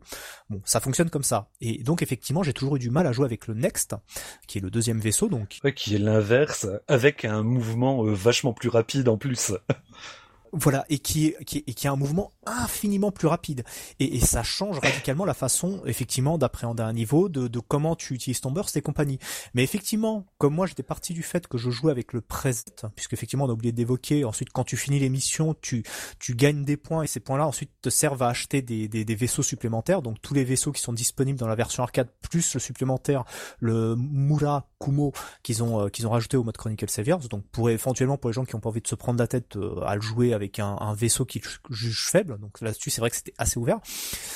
Le problème qu'il y a, c'est qu'effectivement, moi, moi, je j'ai fini par m'habituer à jouer avec certains vaisseaux que, je n'aimais pas ou que j'arrivais pas à, maîtriser parce que le mode Chronicle Saviors était bien foutu à ce niveau-là. Mais il était bien foutu pour les gens qui connaissaient les mécaniques de base. Le problème, c'est qu'ils ont fait un vrai how to play, euh, comme comme par exemple l'a fait Capcom pour Street Fighter 4. Par exemple, des gens qui connaissaient rien aux mécaniques de Street Fighter euh, 2 ou Street Fighter 4, ils ont réussi, ils ont appris à jouer au jeu parce que Capcom a fait un vrai tutoriel pour apprendre à faire des mouvements de base, des combos et compagnie, en t'indiquant clairement t'appuies à tel moment et t'appuies sur tel bouton ou autre. Et je comprends pas qu'ils aient même pas pensé à faire ça pour que les gens profitent effectivement, s'attachent un vaisseau s'attache au mécanisme du jeu en règle générale parce que je pense qu'il y a beaucoup de gens qui ont acheté le shoot parce qu'ils se sont dit c'est ah c'est le shoot du moment et compagnie ça fait bien dans la collecte ou autre mais qui n'ont jamais cherché. Alors ça je, je, à la limite si tu t'intéresses à un jeu tu, tu, tu trouves toujours des informations mais je pense que beaucoup ont joué un peu par dessus la jambe et n'ont pas su apprécier le jeu à sa juste valeur. Tu vois c'est comme posséder Radiant Silvergate et, et même que tu pour dans trouver des informations euh, quand, euh, quand tu cherches, par exemple, pour moi, le système de counter burst, même si j'ai compris intellectuellement, il reste vachement nébuleux parce que j'ai trouvé nulle part de tutoriel efficace en, en, euh, en, traduisant vraiment le côté intuitif du truc. Moi, j'ai une petite anecdote perso à ce niveau-là. C'est en fait, c'est Yom qui m'a pris me servir du fix burst en me voyant jouer comme un pied euh, durant un scrim au pif. Mmh. Il m'a dit non, mais en fait, tu sais pas jouer. Laisse-moi te montrer comment faire. Et après, je fais oh, mais c'est à ça que ça sert. Oh, mais en fait, ça change tout. Bah oui, c'est c'est je veux dire, c'est moi par exemple, mais ensuite, mais ensuite c'est justement, ensuite je pense que tous les joueurs d'arcade, que ce soit de, de shoot 'em up, qui aiment les run and gun ou les versus, on a ce réflexe en fait de décrypter les systèmes, même si on nous le dit pas. Moi, à l'époque où je me suis intéressé au système de Darius Burst et même de la version Another Chronicle, c'est-à-dire j'avais fait un tutoriel alors que le jeu il était même pas encore disponible sur Arcade Street, c'est que moi en regardant des vidéos, j'ai deviné comment ça fonctionnait et ensuite, bien évidemment, en jouant et en appréhendant chaque vaisseau, j'ai fini par découvrir comment ça fonctionnait. Je veux dire, si tu t'intéresses à un jeu, tu finis toujours par trouver des trucs. Par exemple, pour te donner une idée, puisque tu évoquais Yom, moi je me souviens que par exemple, il comprenait pas comment fonctionnait euh, le euh, l'Assault Silverhawk, qui en fait est un vaisseau qui dégage une espèce de balle d'énergie. Et il me disait, je comprends pas comment est-ce que tu fais pour avancer, euh, parce qu'en fait c'est une balle en fait qui se génère. Il me dit, je sais pas comment est-ce que tu fais pour pour la faire avancer. moi c'est vrai que quand j'ai joué à Arcade Street à l'époque, puisque le jeu a été disponible uniquement en France chez Arcade Street, qui a fermé depuis, euh, je comprenais pas. Et quand j'ai eu la version Vita, et que bien évidemment j'ai j'ai quand même dosé un petit peu, euh, bah, je me suis dit, je lui ai dit, bah, tu sais, c'est très con. C'était lors du Stunfest 2016, justement. Je lui ai dit, bah, tu sais, c'est très con. En fait, euh, tu, tu génères ta balle, il y a un module au centre, bah, tu tires sur le module et la balle, elle avance. c'est plein, il y a que des trucs comme ça. C'est des trucs, c'est des trucs que tu, ça saute pas aux yeux, mais effectivement, si tu tâtonnes et que tu t'intéresses, tu finis par deviner. Mais, bien évidemment, je pense que ça aurait été le, le, le rôle de Taito et de Pyramide d'expliquer effectivement, quand tu arrives dans le mode Chronicle Savior, t'arrives avec le Legend. Ouais, ben moi, euh, nous, on sait comment comment le jeu il fonctionne. On sait bon, ok, t'as as le fix burst et machin, et tu sais faire le contre et compagnie. Euh, le problème c'est qu'une personne complètement vierge effectivement de Darius Burst, euh, elle arrive, euh, bah personne ne lui explique comment ça fonctionne. Et donc ce qui fait que c'est bah, déjà elle va utiliser le burst intuitivement de façon offensive, alors qu'il a vraiment une fonction spécifique. Elle va pas comprendre comment positionner le fix burst et compagnie. Voilà. Et ensuite elle sait pas qu'il y a des histoires de t'as le multiplicateur principal, t'as le multiplicateur secondaire, t'as le t'as le t'as le contre burst standard, t'as le t'as le contre burst latéral. Toutes ces choses-là sont pas expliquées. Oui, c'est con. C'est c'est con parce que justement c'est ce genre de choses là qui fait qu'à un moment donné, une personne complètement vierge du jeu peut s'attacher à un vaisseau ou à plusieurs vaisseaux et s'investir dans le jeu. Pourquoi effectivement Street Fighter 4 à un moment donné, euh, il y a eu une explosion autour de ce jeu-là et qui maintenant se maintient aussi avec Street Fighter 5, c'est parce qu'effectivement ils ont fait des tutoriels tout euh, simplement. Comme ça les gens ils savent comment ça se joue. Après le rebours, il y a des tutoriels, mais ils sont uniquement dans le mode arcade quand tu vas lancer une partie durant les temps de chargement et dans la version console, c'est uniquement oui, non, japonais. Attends, ouais, ils ont jamais c'est pas un tutoriel, c'est c'est en fait ils ont fait que sur la borne parce qu'effectivement quand t'arrivais sur la borne, il y avait un tutoriel tout en japonais. OK? Mais un tutoriel qui est comme qui t'est balancé comme ça euh, en plus t'as as juste enfin bon ça t'as 90 secondes pour lire le tutoriel. Oui. Le problème c'est que dans le mode arcade, ça a pas été traduit, me semble-t-il, c'est resté en Pas du tout. et voilà. Et je veux dire et en plus de ça, un tutoriel c'est très bien quand tu l'écris compagnie. Mais le problème qu'il y a, c'est que ensuite entre la théorie et la pratique, il y, a une différence. je veux dire, pourquoi je prends l'exemple de Street Fighter bah, Parce que un tutoriel qui parle de, de timing et là tu as des images fixes, donc forcément le, tutoriel il te parle à peine quoi. Par, je, je, par, par, exemple, je reste sur Street Fighter 4. Par exemple, dans Street Fighter 4, si on t'apprend à faire un combo, bah t'as une touche qui te permet de générer le combo. Tu vois comment ça se passe et ensuite tu peux le, tu, tu essayes de le faire toi-même et on t'indique et tu vois comment ça et tu vois les inputs qui sont générés. Pourquoi ils ont pas fait un truc comme ça? C'est tellement con et je pense pas que ça leur aurait pris beaucoup de temps pour expliquer comment est-ce que tu fais, fais, fonctionner ton fix burst, comment ça fonctionne, qu'est-ce qui se passe, euh, à quel moment tu le fais, faire des ralentis pour montrer le moment précis où tu fais le contre. Je, je, je veux dire, le, le mode CS c'est un tutoriel en fait pour les gens qui connaissent déjà le jeu mais qui ont du mal à appréhender certains vaisseaux. Voilà, c'est tout. Mais ensuite pour une personne qui est ouais, c'est un tutoriel d'approfondissement quoi. C'est voilà, c'est ça. Approfondissement dans le cul, tu vois. Hein, mais bon. euh, donc je pense qu'on a, on a dit tout ce qu'il y avait à dire sur le mode CS. Euh, Alors oui. Bah non, bah, je pense qu'Hubert il va continuer sur les DLC parce qu'effectivement bah c'est un prolongement justement.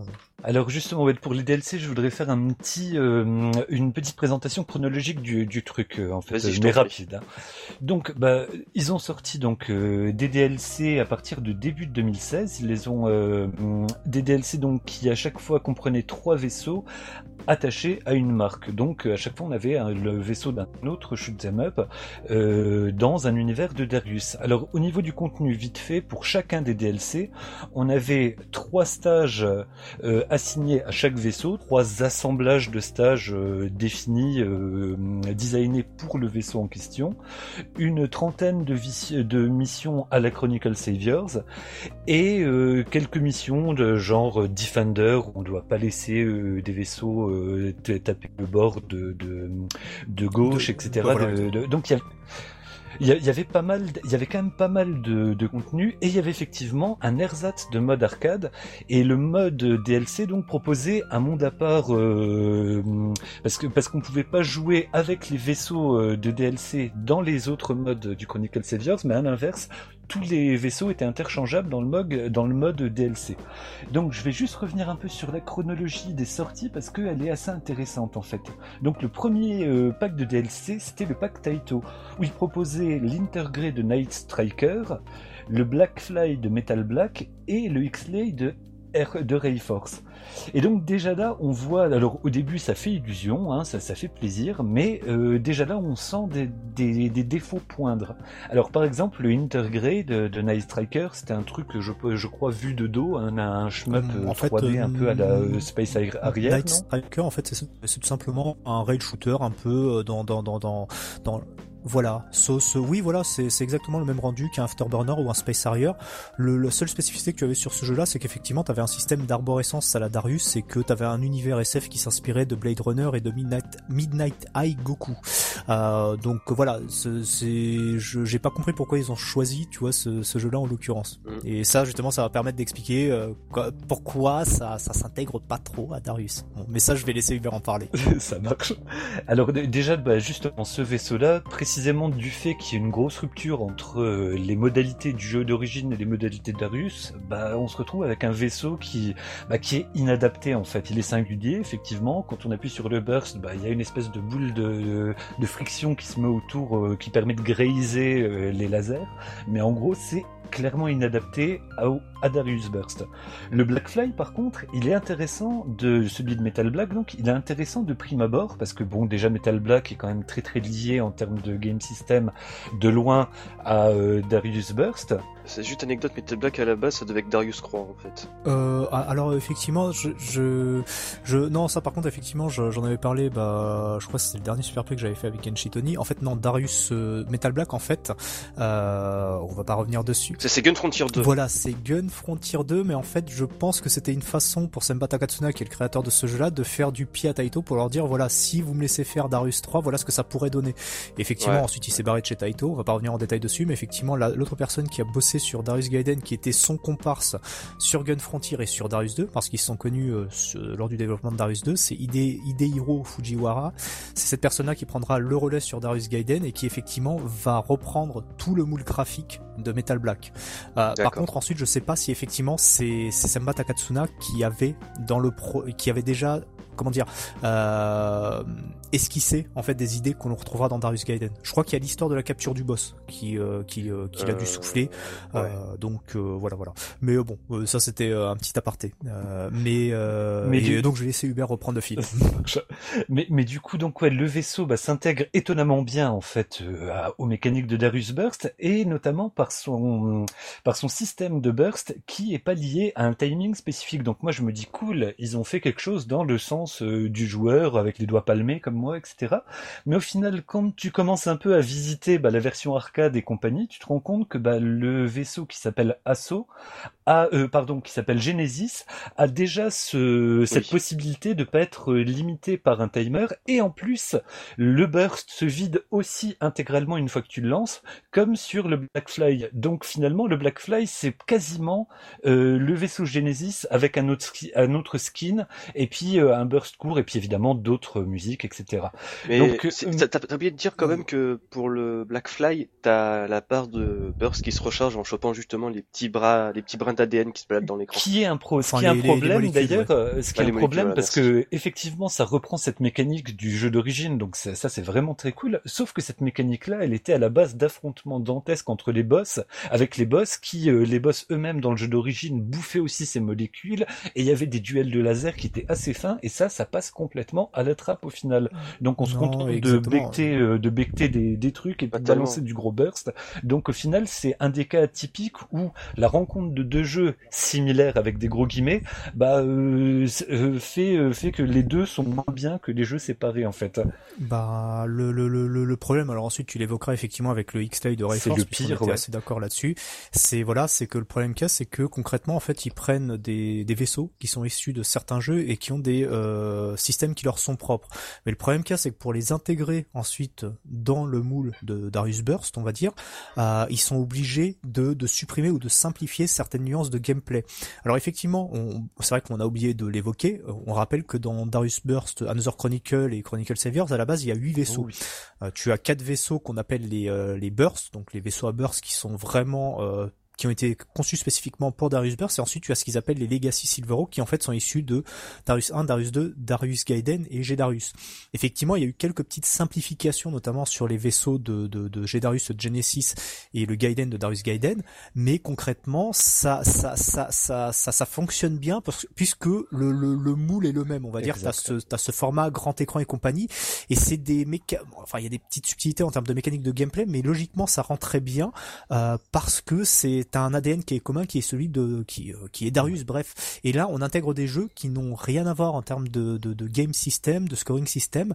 Et euh, en fait, le truc là, c'est qu'on on essaye de, de, de, de, de rentrer au forceps euh, des jeux qui en fait s'intègrent, enfin des plutôt des, des, des vaisseaux qui s'intègrent en fait plus ou moins bien ou des fois très très mal malheureusement dans le dans le moteur en fait de Darius Burst. Euh, et ça, bah Hubert va, va nous donner l'exemple du X-Ray qui lui est vraiment représentatif selon moi de, de, de, ce, de ce problème en Exactement. Donc le X-Ray, bah, donc dans Rayforce, le principe, la, la sève même du jeu en fait, c'est que le jeu se joue sur deux niveaux de profondeur. En gros, il y a le niveau de jeu où on tue les ennemis de façon frontale, on va dire, c'est un, un chemin vertical et dans le fond, les ennemis qui sont pas à portée de tir, on peut les loquer. Les ennemis qui viennent du fond de l'écran, qui sont pas sur le même plan que le vaisseau, on peut les loquer. Et, la mécanique de lock, c'est ce qui fait bah, toute l'essence de Rayforce. Donc, ils ont gardé le lock pour euh, ce DLC, sauf que on peut loquer les ennemis uniquement à partir du moment où ils sont exactement sur le même plan que le bah, que le vaisseau. Ce qui est complètement contre-intuitif et ce qui trahit complètement le jeu d'origine. Et il y a pas mal en plus de de comment ça s'appelle de, de, de vagues d'adversaires qui arrivent effectivement du fond, etc. Donc on on aurait pu espérer que ce système de lock puisse commencer à les loquer à partir du moment où ils apparaissent à l'écran, etc. Mais ils n'ont pas fait cet effort-là. Et c'est effectivement symptomatique des limites de ces DLC. Bah oui c'est juste pour pour revenir sur euh, Rayforce, c'est que déjà t'as justement, comme tu le disais, il y a deux plans. Bah là, on n'a plus qu'un seul plan, donc déjà il y a, il y, a, un truc qui se perd. Et sans compter le fait qu'à la base le jeu il est vertical, d'accord, et ça jouait sur un et ça se jouait sur un écran 4 tiers. Là c'est là t'es sur une surface, enfin là t'es sur un écran 16 neuvième.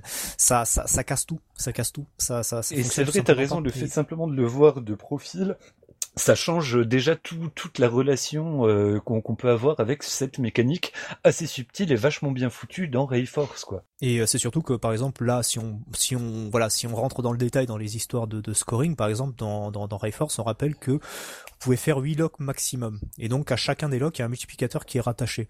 Et le but, bien évidemment, c'est que le dernier lock sur lequel il y a un multiplicateur à 128, euh, tu vises, la dernière unité, c'est une grosse unité. Le problème qu'il c'est que euh, Rayforce, c'était un jeu qui, en termes de rythme, était quand même relativement lent. Et on, en fait, mm. le, le, la, la, grosse problématique dans Rayforce, c'est qu'on se faisait avoir parce qu'on se, faisait déborder par les ennemis qui venaient d'arrière-plan. Mais en soi, le rythme de jeu était lent. Le, le, scrolling et tout ça, tout ça était très très lent en fait.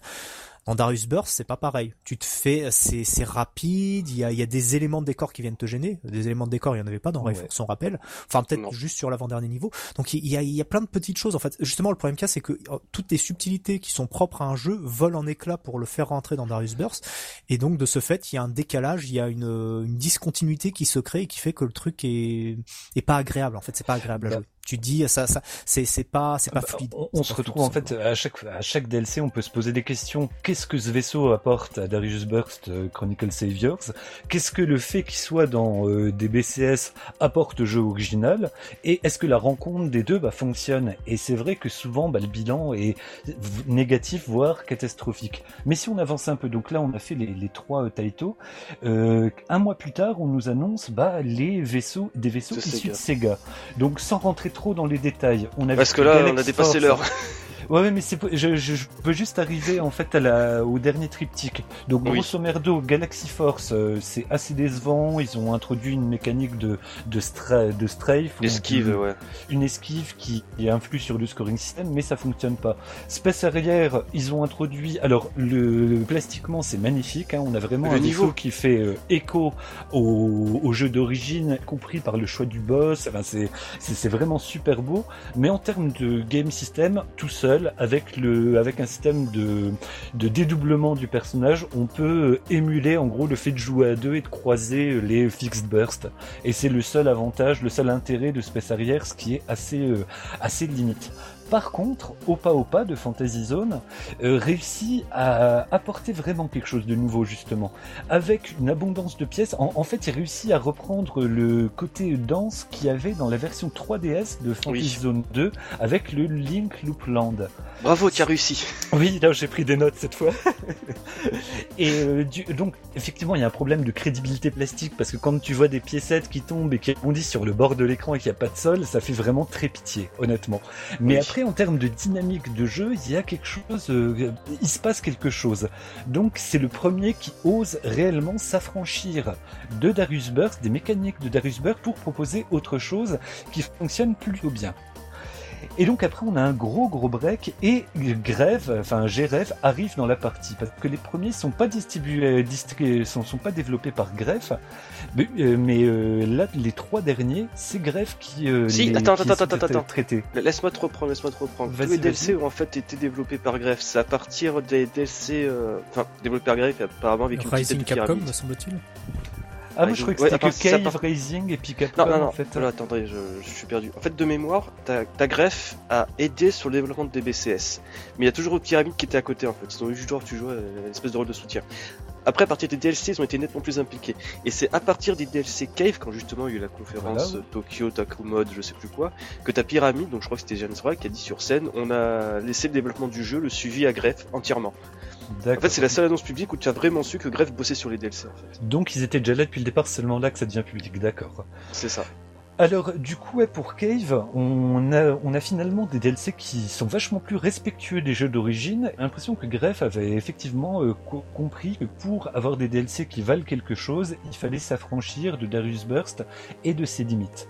Donc, bah, Dodonpachi Daifukatsu, on a le Delta Sword qui respecte euh, les conditions du jeu origine, tout en gardant. Delta Sword, bah, c'est le vaisseau type A laser. Oui, ouais, ouais le, vaisseau frontal, euh, le vaisseau rouge. Et du coup, on a le, il transpose le système d'hyper, etc., tout en gardant bah, le système de counter burst en, quand le vaisseau se met en hyper et balance un gros laser. Donc, on a les petites abeilles, on a les multiplicateurs, tout va bien. Le plus jouissif, ça reste Windia de, de Trouble Witches, Trouble Witches. Euh, pardon, de, de Death Smiles, excuse-moi, d'une sorcière à l'autre, je me suis planté. C'est compréhensible. donc de Death Smiles, où là on a vraiment une orgie, donc on est, on est vraiment dans la continuité justement de, de Opa Opa euh, de, de, Fantasy Zone. Euh, le, on a une poutrée de petits euh, crânes, de, de, multiplicateurs, un mode hyper qui poutre dans tous les sens, c'est clairement le plus jouissif des trois. C'est pas forcément le plus fin, mais celui bah, qui fait l'illusion le plus immédiatement, mais qui s'avère décevant sur le long terme, c'est surtout Ketsui avec le Tiger Schwartz. Alors bon, les musiques sont fantastiques, hein. il y a des orchestrations qui sont exceptionnelles, mais alors on a un système de, bah, de multiplicateurs, d'abord au tir euh, non maintenu, au tir martelé, on bute quelque chose euh, au corps à corps, ça met une grosse caisse de 5, ensuite on a le tir maintenu et puis euh, ça, ça enchaîne des caisses. Enfin, je vais pas revenir sur Ketsui, mais on a uniquement c'est l'apparat de ce système, euh, de ce, de ce scoring système qui fonctionne bien dans Ketsui, mais au final qui s'adapte assez mal euh, à l'univers de, de Dodonpachi. Donc au début, c'est vraiment jouissif, les, compteurs euh, boostent dans tous les sens, c'est vraiment apaisant, mais ça fonctionne pas. Et dans des mariages euh, avec Ketsui réussis, on avait quand même Ketsupachi qui s'en sortait largement autrement. Donc ensuite on enchaîne sur les euh, Raising. Donc Battle Garelga, les musiques sont magnifiques, mais c'est une fausse bonne idée. Parce que quand on a un scoring basé sur euh, les chaînes de médailles, et que toutes les médailles, quand elles apparaissent à l'écran, se barrent vers la gauche de l'écran, euh, sachant que tes ennemis arrivent des deux côtés et qu'on est souvent amené à se retourner dans le jeu là, bon bah il y a un truc vraiment ridicule là-dedans. Donc ça fonctionne vraiment pas alors que ça aurait éventuellement pu. Sokyo Gurentai aka Terra Driver, finalement, il corrige en gros les erreurs qu'il y avait dans Rayforce, quoi, vu que c'est aussi un système de lock. Sauf que là, c'est des locks sur un seul plan, donc là, ça s'adapte un peu mieux, mais c'est pas très plaisant à jouer, pour être honnête. Après, je l'ai pas spécialement dosé, mais voilà, ils, avancent vers le. Il y a un grand respect de l'original, en tout cas. Et enfin, Sorcerer Striker, Maouda Daisakusen, on a Miyamoto aka la savonnette avec un respect total de l'originel euh, au niveau du comportement des armements, etc. Et qui donne probablement l'idée pour les DLC Capcom, parce que justement là on se retrouve avec un maniement à l'ancienne, un maniement euh, classique. Et dans les DLC Capcom, on a trois choix qui sont les, derniers DLC, on a trois choix qui sont assez surprenants a priori, parce qu'on a Pro Gear no Arashi donc qui est un jeu euh, comme Cave mais qui ressemble vachement plus à un Cave euh, en, side scroller.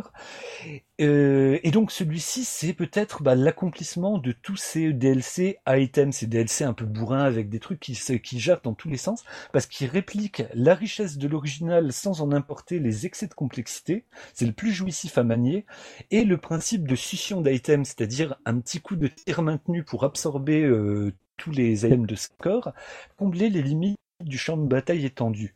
Et euh, de même, on a la jonglette entre deux catégories d'items, là encore une fois sans rentrer dans les détails parce que c'est assez pète couille euh, à la base dans Pro Gear, mais du coup on a quelque chose, on a le système Pro Gear sans le côté chiant de Pro Gear, et ça donne quelque chose vraiment qui enfin est jouissif sans arrière-pensée, même si c'est effectivement moins riche que le jeu originel. Par contre, les deux autres sont, sont assez surprenants. On a d'abord Side Arm Hyperdyne, donc le vaisseau c'était Mobile Suit Alpha, qui était un jeu bah, assez atypique en 86, vraiment euh, quasiment révolutionnaire avec deux, euh, deux mechas euh, qui euh, pouvait se synthétiser en un méga méca. Enfin, c'était un truc enfin, assez. C'était plutôt un espèce de. Tu commences avec un vaisseau et ensuite, en fonction des power-ups que tu chopes, effectivement, il gagne. la... En fait, l'armure se transforme. En fait, au fur et à mesure, ça se transforme en méca. Et effectivement, ensuite, tu avais plusieurs types de power-ups, mais c'est surtout que ce qui avait d'intéressant dans ce jeu-là, c'est que tu avais des petits différentiels en termes de scrolling. Des fois, c'était la verticale, des fois, t'avançais et compagnie. Et c'est surtout l'armement, ça partait un peu dans tous les sens, effectivement. C'était assez jouissif. T'as as beaucoup de types d'armes, ce qui fait qu'au bout d'un moment, on finit par perdre un petit peu, euh, on finit un petit peu par euh, perdre le, là dans le sens où tu sais plus quel type d'armement choisir et quand tu te fais toucher, tu perds un petit peu en armement. Donc euh, c'est c'est vrai que c'est très particulier comme jeu. Ouais, le jeu est vraiment troublant pour, son époque, est vraiment original. Et puis là, du coup, ça, paradoxalement, ça impose encore une fois une approche old school du jeu Darius Burst, mais avec cette, ces, spécificités qui étaient vraiment respectueuses. Mais par contre, l'autre vraie réussite, à mon sens, bah, c'est Vars. Euh, VAR Opération Thunder, parce que le vaisseau, donc le Tani Kura F7W Saber euh, a droit à deux petits euh, modules, qui lui tournent autour, qui finalement reprennent les modules du, Genesis, hein, si on si on va par là. Euh, Mais non, ça existait déjà dans le dans, dans, dans le dans, dans, le jeu de base. Hein, c'est le, jeu. Enfin, Vars fonctionnait comme ça avec les histoires de modules. oui, oui, oui, non, non mais c'est juste ah, en, termes d'analogie avec voilà avec les vaisseaux les vaisseaux originels de Darius Burst en termes de ce qu'ils apportent ou pas. Et effectivement, donc ça fonctionne super bien. On a un jeu item classique avec un item correspondant à un type d'armement. La jauge de burst, c'est une jauge de bombe et on a un jeu, une version classique, réellement résolument classique et euh, ultra maîtrisée de Darius Burst Chronicle Saviors.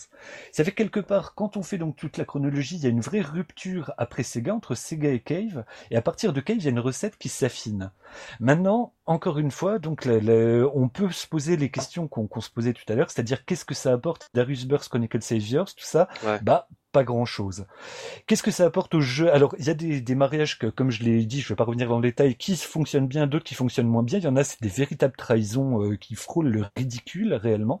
Mais en plus, on a un espèce d'abord assez bordédique en fait, parce qu'on se retrouve avec un, un système à un menu à plein d'entrées où il faut d'abord sélectionner un vaisseau, donc on peut choisir n'importe quel vaisseau, y compris les vaisseaux de Darius Burst.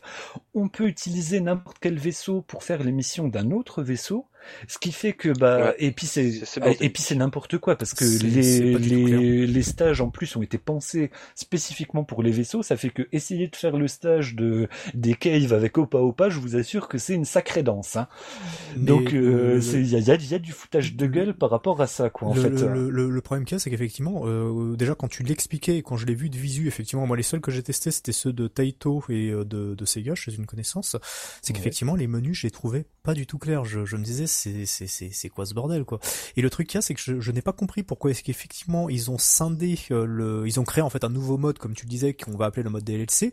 Euh, pourquoi ils ont pas créé tout simplement euh, une nouvelle carte dans le ou plutôt ils ont où ils auraient pu ajouter ça au, au, système de planète libérée, tu vois dans le mode euh, dans le mode CS tout simplement pour que déjà ça soit plus clair visuellement euh, pour que ça aille dans la continuité du mode CS qui inviterait justement les gens à continuer au, au, au mode CS et en sachant qu'ensuite ça, ça aurait été une succession de missions qui serait jouable avec le preset, en considérant que par exemple pour le pour le pour les pack title, le preset c'est soit le Metal Black, le X-Light euh, ou le, le, le, Night, enfin le Night Grey là, ou bref le vaisseau de Night Striker.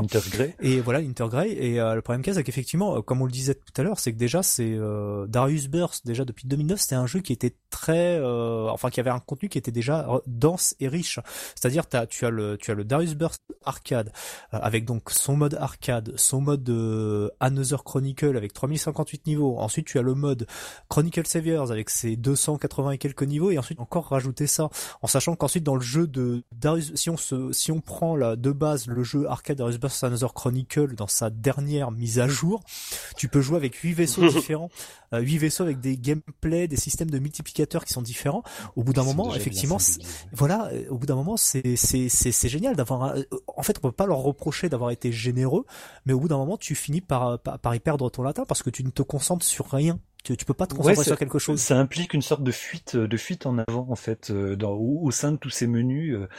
Mais en fait, moi, je pense que pour les DLC, il y a, y a, euh, deux décisions qui s'entrechoquent. Il y a la volonté de proposer un univers parallèle entier où tous les vaisseaux donc sont interchangeables, etc., peuvent visiter les mondes respectifs, et mm. la volonté de singulariser au maximum chaque DLC technique de diffusion, je suis fait d'accord, hein, parce qu'au ah, final, le coup de space arrière, il est assez symptomatique, parce que quand tu le lances et que t'as pas dosé la version arcade, tu te dis putain, ils ont designé un vaisseau exprès pour le truc là, c'est parfaitement adapté. Ils ont créé un boss, et puis au final, pas du tout, c'est que des segments que tu trouves mhm. déjà dans la version arcade, mais euh, ça fait vraiment un coup, enfin, quand tu le lances, ça, ça, te, ça te met un choc, quoi. Tu dis, ah ouais, quand même. Le, le, le, le problème, c'est qu'en fait, ils ont eu des éléments de communication. Alors ensuite, c'est vrai que c'est plutôt côté euh, fanboy comme moi.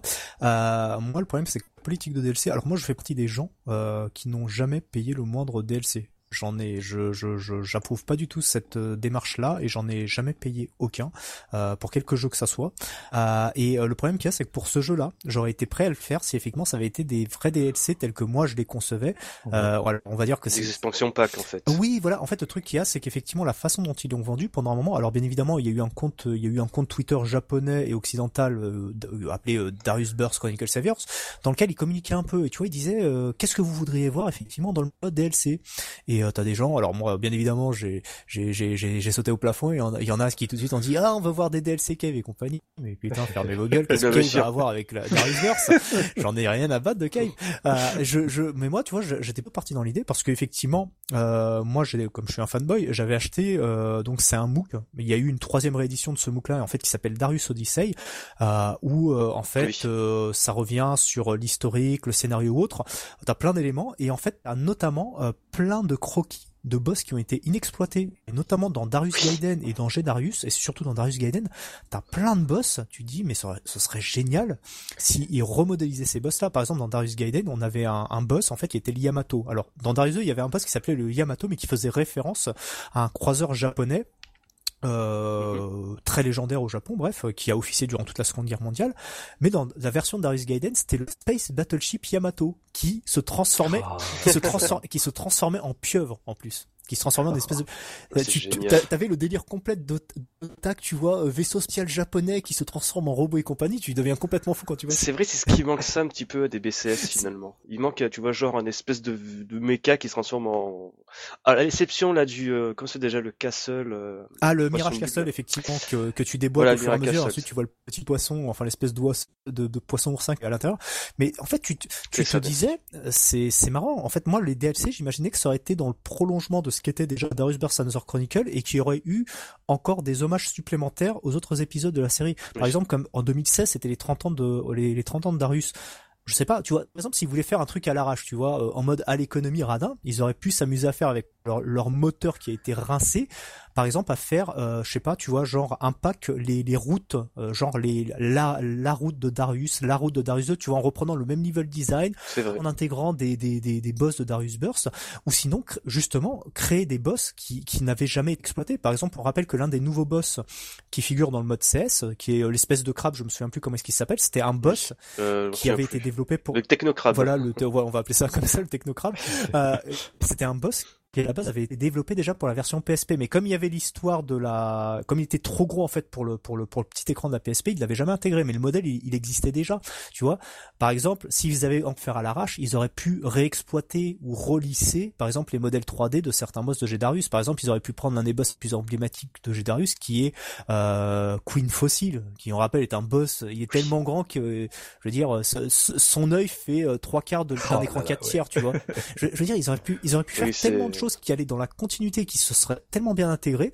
Mais le problème qu'il y a, c'est que j'imagine que faire ce genre de choses-là, euh, modéliser un modèle en 3D ou repartir d'une esquisse, en sachant qu'il y a des trucs qui ont jamais été développés, c'est ça, ça coûte plus cher à faire, tu vois.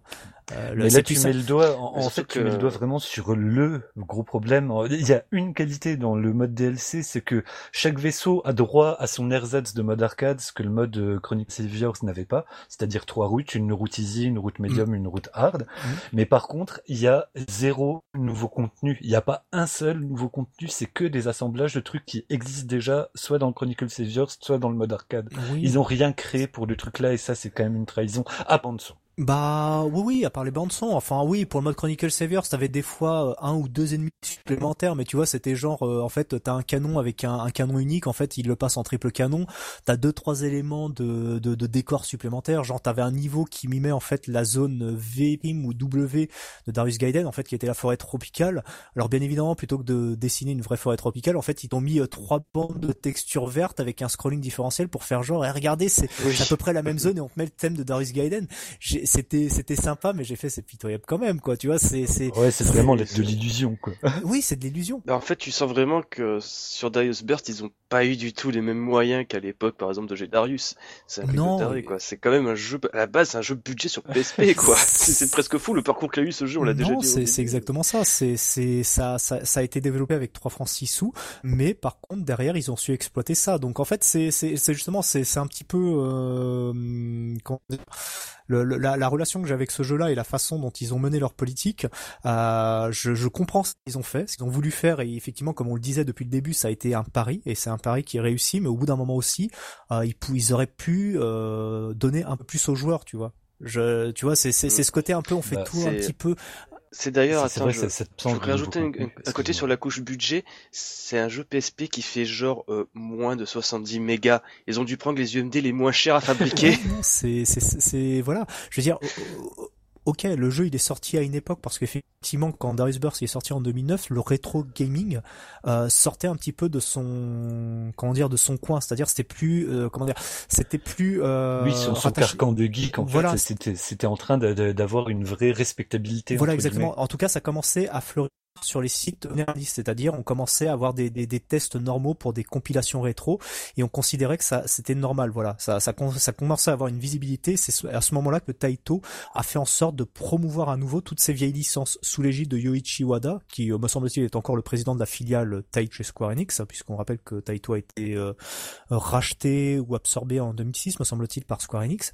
Effectivement c'est sous l'égide de cette personne-là qu'on a vu renaître les Space Invaders Darius euh, Bubble Bubble et compagnie donc euh, c'est vrai qu'il y avait une vraie volonté d'entretenir les vieilles licences de Taito et montrer qu'effectivement Taito euh, avait un grand respect pour toutes ces licences-là qui lui ont permis effectivement d'être ce que l'entreprise est.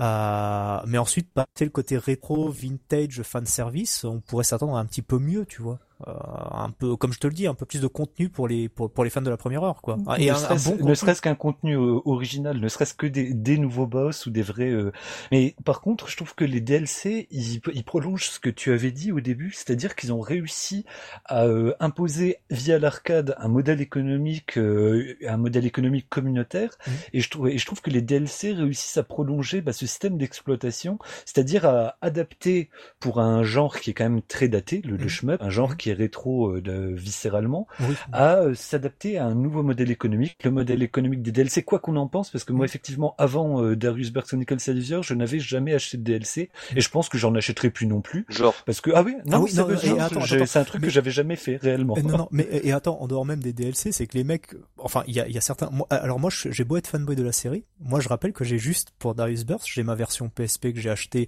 alors j'ai pas eu en 2009, hein, je l'ai acheté en 2011, bref, parce que j'ai connu le jeu un peu plus tardivement, et ensuite, j'ai eu ma version Vita. Mhm. Mais je rappelle qu'il y a des mecs quand même qui ont acheté euh, la version dématérialisée quand elle est sortie en novembre 2015, qui ensuite ont acheté la version physique, qui ensuite ont encore acheté des DLC, qui ensuite ont racheté la version PS4. Euh, alors, c'est non seulement les DLC, mais en plus c'est même des versions physiques qui te mettent dans le fion, quoi. Alors, au bout d'un moment, je veux bien, quoi. Ouais, non, mais là... Ah, vraiment, chez eux, ces gens, c'est des ah, gros bandes de gros franchement. Vraiment, je supporte pas ces gens-là. Je me, je me sens pas du tout visé en plus. non, je pas, pas du tout. tu vois, non, non, mais je, je comprends vraiment ce que tu veux dire. Ils, ils jouent sur un, sur un attrait de la marque. Enfin, moi, je dis ça. Moi, j'avoue que j'ai, je possède beaucoup de, de, de, de, d'OST de Zuntata, par exemple. Est-ce que tu peux nous faire une petite confession? Euh, Quoi donc?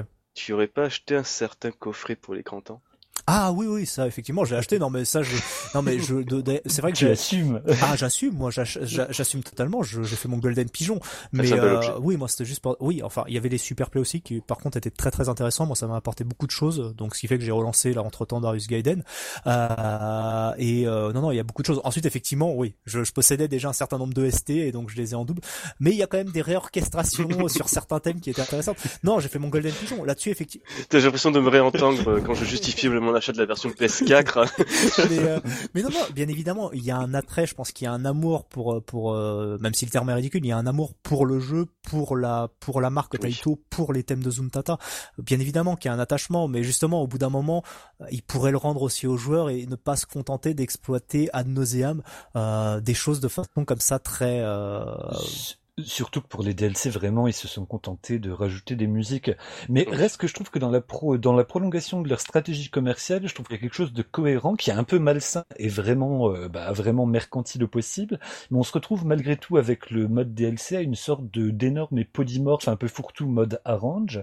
Mm. Et on a surtout, bah ouais, une tentative de coller au présent en termes de modèle économique. C'est pas que, c'est pas une temps de le cautionner parce que c'est un modèle que je cautionne pas moi-même, mais ils ont quand même réussi à faire ça et moi je trouve ça quand même assez exceptionnel. Non, non, c'est vrai que c'est très très fort. Mais, mais justement, on en revient à la même chose. On en revient à Street Fighter 4 et à sa politique de DLC. C'est exactement la même chose. Je suis quasiment sûr que l'histoire Alors que communauté... j'avais détesté ça, ça m'avait hérissé, mais d'une force, ce truc-là. Je, moi, je suis quasiment sûr, si on avait l'occasion de, de, croiser ces gens-là, de les interroger, bref, les gens qui ont participé au développement, je suis quasiment sûr qu'en tout cas pour la version arcade, puisque la version PSP, effectivement, je pense que ça a été un, un truc qui surfait sur la vague rétro, parce que Capcom le faisait aussi avec les Rockman, enfin avec le Rockman premier du nom, ils ont fait une espèce de remix. Et pareil pour Ghosts and Goblins. je pense qu'ils ont surfé là-dessus et mm. notamment ces jeux-là sont sortis sur PSP en l'occurrence parce que ça coûtait moins cher à développer, bien évidemment. mais pour moi, le modèle économique qu'ils ont développé à compter de la version arcade, c'est complètement calqué sur la sur sur le modèle économique de Street Fighter 4. C'est du DLC à l'infini. Et, effectivement, tu remarqueras que tous les gros joueurs de Street 4, de Street Fighter 5, même d'autres versus, je sais pas, Blaze Blue ou euh, King of Fighter 13, euh, parce que les mecs sont à fond dans le jeu et qui et qui jouent vraiment euh, le jeu en mode compétitif, notamment dans bah, notamment dans le domaine du versus fighting en l'occurrence, les mecs achètent le DLC parce que ils se doivent de suivre toutes les dernières évolutions et se mettre à jour parce qu'ils jouent dans des compétitions et compagnie. Et c'est exactement la même chose dans Darius Burst. Après, à l'échelle du Japon. Pour le jeu de combat, c'est un peu ah, différent. C'est des équilibrages tous les oui, ans. Non, mais, mais, je pense qu'ils sont. Même... mais je avoir le même argumentaire. Et non, non, au détail près aussi que les DLC de Capcom, excuse-moi, c'est juste qu'ils ajoutent quelque chose au jeu, les DLC de, de, de, Street Fighter, ils ajoutent quelque chose au jeu de base, alors que là, finalement, ils te rajoutent simplement un univers parallèle, donc quelque part, les vrais joueurs peuvent se foutre complètement. Donc, euh, donc c'est vraiment de, ils, veulent juste essorer les petits fanboys comme moi, quoi. Oui, peut-être fanboy, mais effectivement, si tu ramènes ça à l'échelle du Japon, au Japon, le jeu a été tué. Effectivement, quand tu regardes les rankings sur le mode euh, Chronicle Savior, ensuite moi je les ai pas vus dans, les DLC, je pense qu'en fait il y a une vraie demande au Japon parce que les mecs ont certainement envie de se mesurer et montrer que moi tel joueur, moi j'ai torché le mode CS et j'ai fait j'ai tous les j'ai un max de high score. Je pense qu'en fait à l'échelle du Japon, il doit y avoir un phénomène comme ça parce qu'ensuite c'est comme quand tu introduis un nouveau personnage dans un dans un versus fighting. Alors ensuite c'est vrai que c'est comme tu le dis, c'est un monde à part, c'est pas dans le moteur originel du jeu, euh, mais c'est le côté euh, voilà montrer que tu maîtrises le jeu. Je pense qu'en tout cas au Japon il, il doit y avoir un aspect comme ça parce que comme comme on le disait au Japon il y a eu il y a eu l'aspect communautaire. Il y a eu cet aspect compétitif qui a été ramené à l'échelle du Japon. Donc je pense qu'ils ont prolongé ça aussi euh, sur le jeu, enfin sur le jeu console quoi. Et, c'est vrai qu'en plus le, bah, le seul en fait par rapport au mode Chronicle Savior, c'est cet ersatz de mode arcade où tu avais un socle quand même de compétition quoi. Tu ces trois routes par vaisseau. Bah effectivement, il y avait de nouveau cette habilité de d'un socle objectif de compétition entre joueurs euh, à, travers l'espace et le temps. non non, mais ensuite c'est vrai que par exemple juste pour en revenir à l'histoire des rankings, c'est vrai que ça a été c'était déjà un foutoir euh, de base dans la version arcade. C'était déjà un bah, foutoir de base. Essaye de créer un topic sur un sur, sur un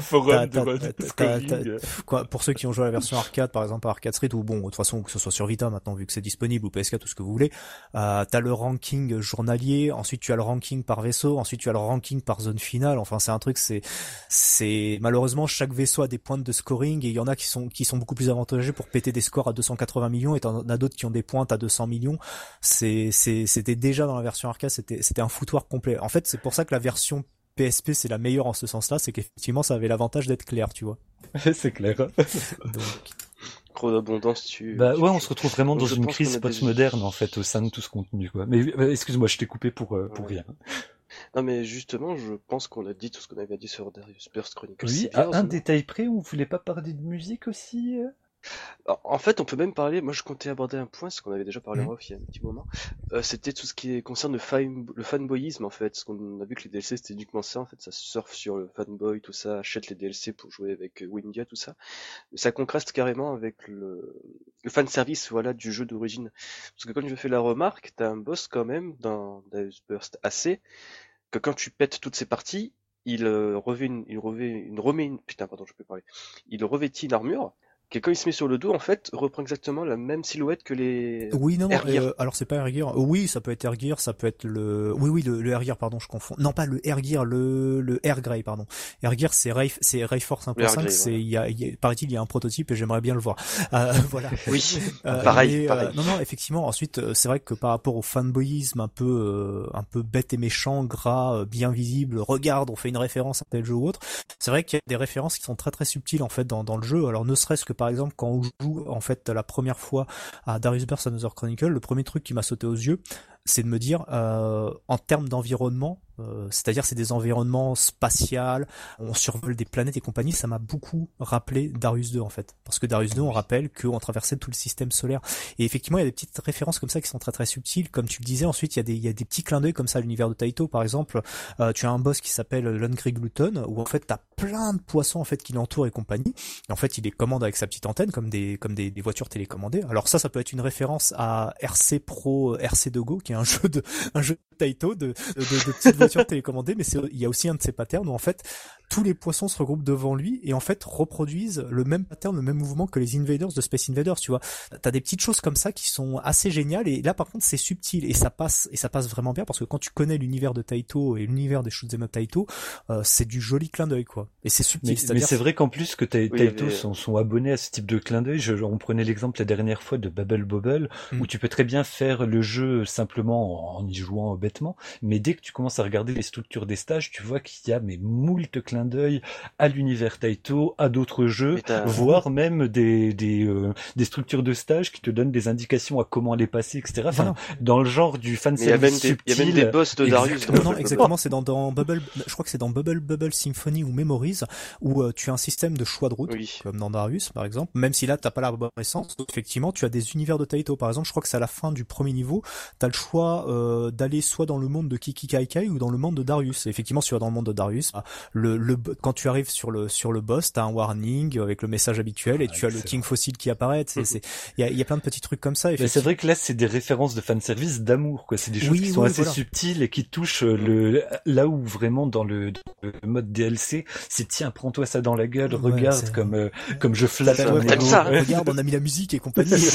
non, non, moi, mais justement, parce que non, mais en fait, en règle générale, c'est pas uniquement Taito, mais c'est vrai que dans l'univers du shoot 'em up, mais enfin c'est le cas dans tous les jeux d'arcade, mais c'est vrai que spécifiquement dans le monde du shoot 'em up, des fois dans des jeux, t'as des t'as des références très subtiles, des fois, au, par exemple dans Gradius 5, t'as as énormément de références à plein d'autres épisodes à Darius. C'est justement l'épisode de, de Gradius, pardon, excuse-moi, qui fait le le plus référence à tous les univers de Gradus. Et pareil parce que c'est très genre ils ont su faire des références subtiles.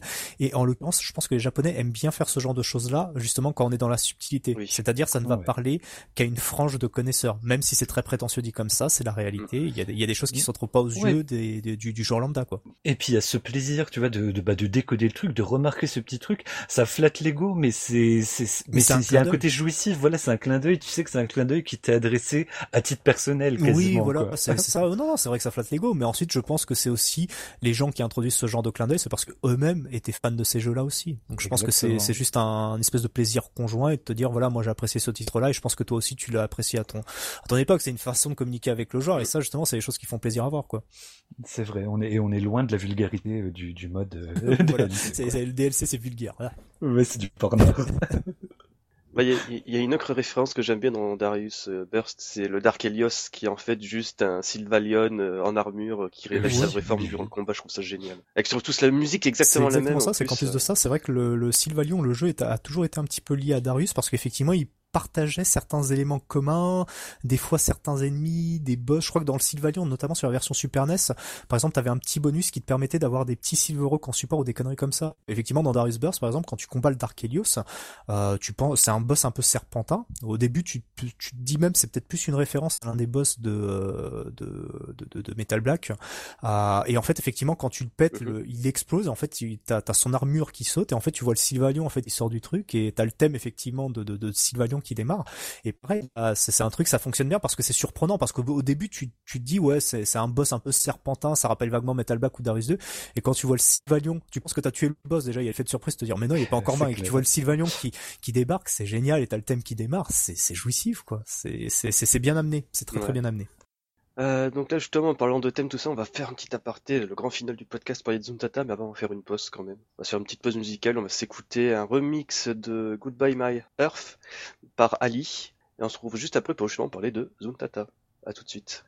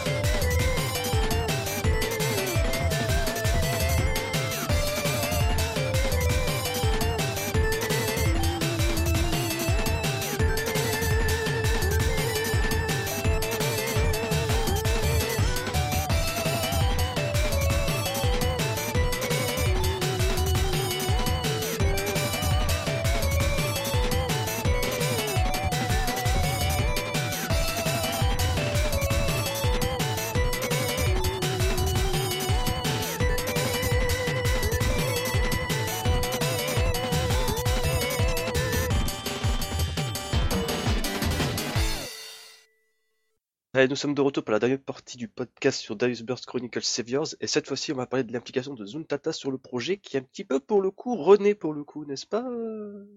De rebours? Euh, Pardon, excuse-moi, je, je, t'ai mal entendu. si tu Excuse-moi, en fait je disais juste qu'en fait que Darius Burst c'est Zuntata qui est un petit peu rené de ses cendres au final, parce que mine de rien en 2006 c'est quand même son fondateur qui est parti, Izoyoshi Ogura, donc c'est quand même euh, en sale posture quoi Zuntata. Euh, non non, effectivement c'est vrai que Darius Burst ça, ça, ça a redonné un petit peu de, de, de peps à Zuntata, même si effectivement il y a nombre de, hum, dire, de compositeurs euh, historiques qui se sont barrés de, de, de, de, la boîte, enfin de Taito et de Zuntata, on pense notamment à Yasuhisa Watanabe pour euh, bah, les compositions de Metal Black, de Sylvalion qu'on évoquait, ou encore euh, Tamayo Kawamoto, euh, donc qui est la personne qui est à l'origine notamment des thèmes de, de, de, de, Ray Force, Ray Stum, Ray Crisis, et effectivement Ogura, comme tu le, comme tu le disais, dans le courant de 2006. Effectivement, là, c'est, ça a été fait avec une équipe beaucoup plus restreinte de trois personnes, donc si je me souviens bien, il y a Soei Tsushiya, qui lui est vraiment à nouveau dans l'équipe, euh, t'as Kozio, qui lui est un ancien de chez Zuntata, et t'as un autre qui s'appelle Hirokazu Ishikawa, si je me souviens bien, et qui effectivement ont, euh, bah, ont dû relever le défi en fait de composer une nouvelle bande son pour Darius Burst, en, sachant que ça n'a pas du tout été évident pour eux, parce que le problème qu'il y a, c'est qu'effectivement Ogura, euh, Ogura de son pseudonyme Ogère a tellement apporté à la série Darius, a tellement euh, créé un son novateur à l'époque que ça a été très difficile pour eux euh, justement de créer quelque chose de nouveau, euh, en se disant que déjà ils devaient pas s'inspirer d'Ogura pour justement ne pas faire en sorte de mimer ou de très mal mimer son style musical. Euh, et à la fois de ne pas décevoir les fans. Et euh, en l'occurrence, a priori, ça a vraiment très très bien fonctionné puisque euh, les, euh, les, les fans de Darius, en, l'occurrence les fans de Darius au Japon, y compris les, les, fans occidentaux, donc à savoir moi-même, bah, ont été agréablement surpris par la par la diversité en fait du son. C'est-à-dire que c'est vraiment une bande son qui est, bah, comme le disait de toute façon tout à l'heure Hubert par rapport à Darius Burst, enfin les, le, le, mode CS et compagnie, c'est vraiment protéiforme. C'est pas uniquement du son électro, il y a vraiment différents types de sons. Tu as du son euh, électro, tu as du, tu as un style un petit peu expérimental, tu as des thèmes qui sont beaucoup plus atmosphériques, tu en as d'autres qui se rapprochent beaucoup plus du jazz fusion ou autre. T'as vraiment un mélange hétéroclite de différents euh, styles et genres musicaux, euh, et ça, et, et, et justement, c'est, c'est c'est c'est original et ça reste dans le dans le moule de Zuntata à savoir que c'est un son un peu avant-gardiste c'est-à-dire tu peux pas le rattacher à un style musical spécifique c'est vraiment un son qui est unique et et justement, c'est ce que dit, euh, je crois, Hirokazu, euh, Hirokazu Ishikawa, me semble-t-il, ou je sais plus, c'est Kozio, bref, à chaque fois je les confonds, euh, qui dit qu'effectivement, la volonté de Zuntata, et je pense que ça a été toujours l'optique dès le début, c'est-à-dire avec l'arrivée de, de, de, de, Ogura en 83 chez Taito, c'est vraiment de comment dire de, composer, de créer le son du futur. Enfin, ils définissent ça comme ça, de, de façon, enfin, ça paraîtra très prétentieux, mais ils ont une volonté en tout cas d'à chaque fois renouveler leur son. Mais je trouve qu'il y a, il y a une vraie, un vrai prolongement en fait euh, euh, à partir du Darius Gaiden, quoi, où c'est vraiment la première euh, bande son de la série, en tout cas, qui, qui m'a qui m'a autant transporté, qui se retrouvait aussi atypique par rapport à l'univers du shmup. Enfin, on pourrait parler de Metal Black aussi. Excuse-moi. Bah, Metal Black, oui. Bah, justement, raconte l'anecdote, s'il te plaît, le robot par rapport à l'application de Zutata au niveau des, du level design. Ah, du level design. Euh, non, pas spécifiquement du level design. Alors peut-être que tu confonds avec quelque chose qu'on avait évoqué, euh, mais plutôt dans le fait, effectivement, comme le comme le disait Hubert, c'est qu'effectivement, euh, en fait, en tout cas, c'est à partir de, de, en fait, concrètement, Isayushi Ogura sur le sur les deux premiers Darius, euh, il avait quasiment aucun élément. Sur Darius 1, il a jamais eu écho du développement, en l'occurrence, et dans Darius 2, il a eu quelques images, et donc effectivement, il constituait le son euh, par rapport à, l'impression qu'il se faisait du jeu. Et en fait, effectivement, ça a compté de Darius Gaiden, où il va rentrer dans le processus de développement, et faire en sorte que euh, le son soit vraiment calqué sur la structure des niveaux. Et euh, limite et, limite même que ça influe un petit peu sur le sur la sur la construction des niveaux de telle façon à ce que ces thèmes musicaux se calquent parfaitement et que de fait euh, à des moments où tu as des montées en puissance il y a notamment un thème en fait qui est le thème final du dernier niveau dans Darius Gaiden qui s'appelle Self où en fait déjà ce qui est génial même si c'est Yasuhisa Watanabe qui dans Metal Black a introduit le principe c'est que déjà t'as des euh, t'as des t'as des phases de silence. C'est-à-dire des fois t'as des niveaux, ça démarre, il y a rien. T'as juste le son des, des météorites qui s'écrasent, des bruitages et compagnie. Ce et qui est extrêmement troublant, quoi. Comme ce qui est troublant. T'as l'habitude d'un trop plein, quoi, du, du chemin voilà. traditionnel. Les, les shoot'em up, c'est vrai que c'est très euh, c'est très énergique, c'est du son électro euh, avec beaucoup de beats ou c'est du ou c'est des guerres. Ou... vrai c'est un truc très énergique et justement pour soulever l'énergie de ce genre-là. Alors que c'est tout le contraire. Des fois t'as des phases de silence qui servent juste d'introduction au niveau, justement pour appuyer la mise en scène ou des fois pour introduire une tension. on notamment, tout le monde se souvient de la même où on a le Titanic Dance, coûte la moitié du niveau de musique. Et au moment où tu vois une espèce d'énorme structure passer rapidement, qui en fait est le boss, t'as la musique qui démarre et, ça crée une tension juste énorme. Et par exemple, dans le dernier niveau, t'as le thème qui s'appelle Self, où pareil, ça commence dans le silence.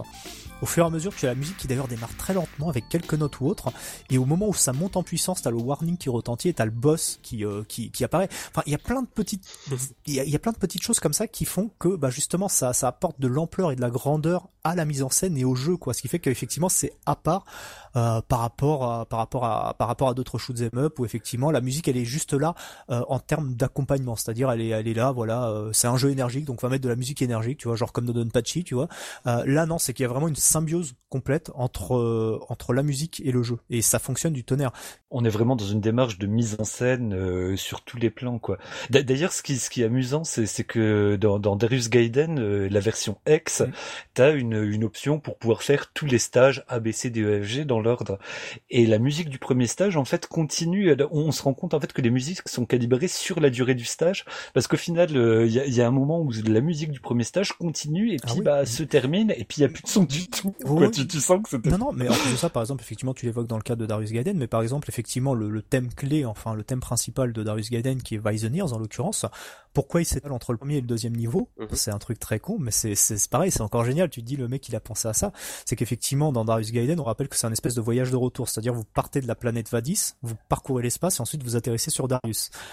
Et pourquoi le pourquoi le Weiseners s'étale sur deux niveaux? Que c'est ça se passe encore sur Vadis. Tu sais, c'est cool, tu vois. Mais pourtant, tu dis le mec il a pensé à ça, quoi. Et c'est et justement, t'as la, à la fin de à la fin du film de Weiseners, qui est à la fin du, du deuxième niveau, t'as cette espèce de montée en puissance pour signifier le fait que tu vas quitter cette tête-là et que le voyage va à nouveau continuer. En fait, que tu vas quitter la, que tu vas rejoindre Enfin, il y a plein de petites choses comme ça où tu dis, ils ont quand même été que, que Isayoshi Ogura était quand même très très loin dans son délire, quoi. Et c'est mais c'est vrai qu'on est dans un rapport finalement assez minimaliste pardon, assez minimaliste à la mise en scène, mais très précis en fait, un rapport très très fin euh, dans la relation des sons à l'image, etc.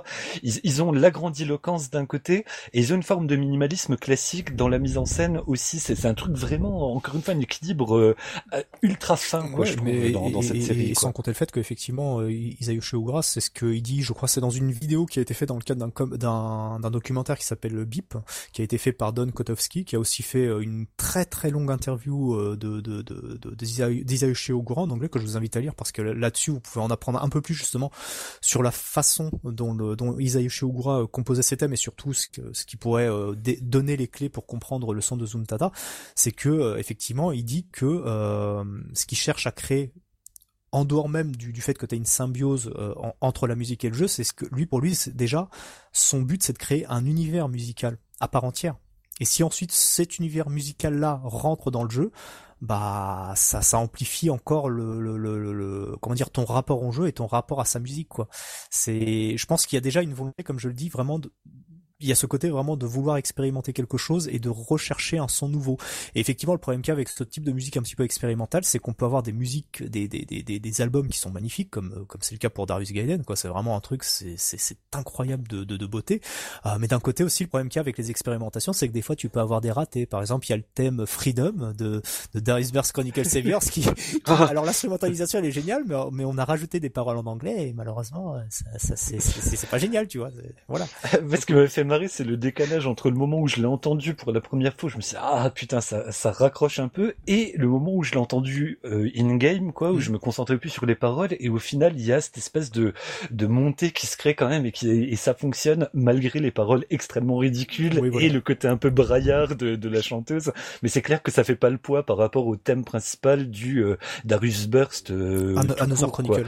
Ou euh, non, le Darius Burst, tout ah, tu sais, le, thème principal. Uh, goodbye, my il, était magnifique magnifique quoi. C'est vraiment à chaque fois que je l'entendais, il me mettait, il me faisait dresser les poils du dos quoi. Mais euh, justement, moi c'est vrai que j'ai une préférence pour les thèmes de Darius Burst Another Chronicle parce que justement ce qui est assez génial, c'est qu'effectivement à Zuntata, euh, bon d'ailleurs je pense qu'il y a eu un regain d'intérêt pour le groupe par rapport à la sortie de Darius Burst et ils ont entretenu justement ça en sortant X nombre d'albums, en, en composant de nouvelles musiques pour les nouvelles mises à jour de Darius Burst et compagnie. effectivement, Zuntata, ça a toujours été un petit peu le, le, porte-étendard en fait de, de Taito dans le sens sens où effectivement c'est un groupe, me semble-t-il, qui est très respecté en tout cas dans le domaine du jeu vidéo japonais. Euh, mais en... en fait, c'est le plus ancien video game band qui existe. Effectivement, ouais, je crois que ça, ça a été le, je crois qu'il a été fondé en 86 en fait, euh, au moment où ils ont sorti l'OST en fait de, de, de, Darius tout court. Euh... Et je crois que c'est, excuse-moi de te couper c'est l'un des premiers groupes aussi à avoir fait des concerts live de mémoire. C'est vrai, c'est vrai. Euh, ensuite, je t'avoue que je, je j'ai pas trop d'informations à ce sujet-là. J'ai vu effectivement les vidéos qui traînaient sur le net. Euh, effectivement, de ce que disait Isaïe Ogura dans le dans le documentaire vidéo ou BIP game music, bref, ce qu'il disait, c'est que effectivement, euh, c'est au milieu des années 80 qu'en règle générale, la plupart des des, des, des boîtes de jeux vidéo japonaises ont commencé à constituer leur leur groupe maison. C'est-à-dire, tu as eu Zuntata en 86 et ensuite, je crois qu'à la même époque, tu as eu la SST Band de Sega, euh, tu as eu euh, Lilat, je sais plus quoi, de, du côté de Capcom, et effectivement, il y avait un, un... Euh, bah, justement, comme la qualité du son donnait de ça, ça, ça, croissait, on va dire. Bon, le thème est mal, est mal choisi.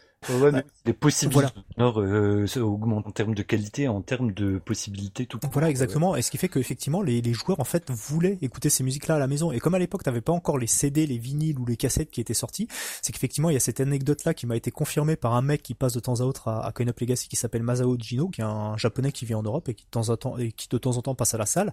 Bien confirmé qu'effectivement, euh, j'avais lu ça aussi dans des articles de chemeplation.com, c'est qu'effectivement, euh, tu avais des mecs qui carrément à l'époque arrivaient avec des magnétophones pour enregistrer le son des enceintes parce qu'à l'époque il y, avait pas les CD, il y avait pas les vinyles ou autres. et effectivement, il y avait un vrai, euh, il y avait un, il y avait un véritable intérêt pour la musique de jeux vidéo. Euh, mais euh, bah, je, me rappelle la, cruauté en fait dans Rastan qui est une de mes BO préférées de, de Taito.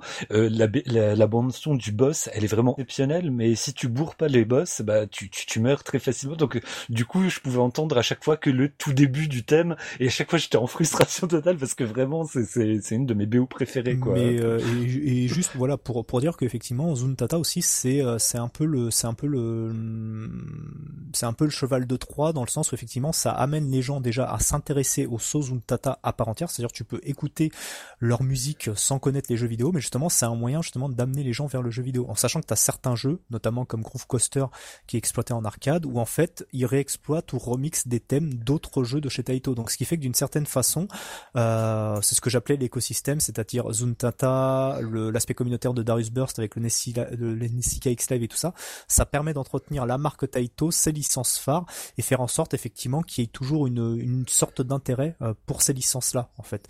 Et c'est vrai qu'il prolonge la tradition, enfin peut-être même il l'installe, la tradition du remix d'autres termes. Tu sais, c'est quelque chose qu'on voyait pas spécialement beaucoup mm. au sein de la sphère du gaming, mm.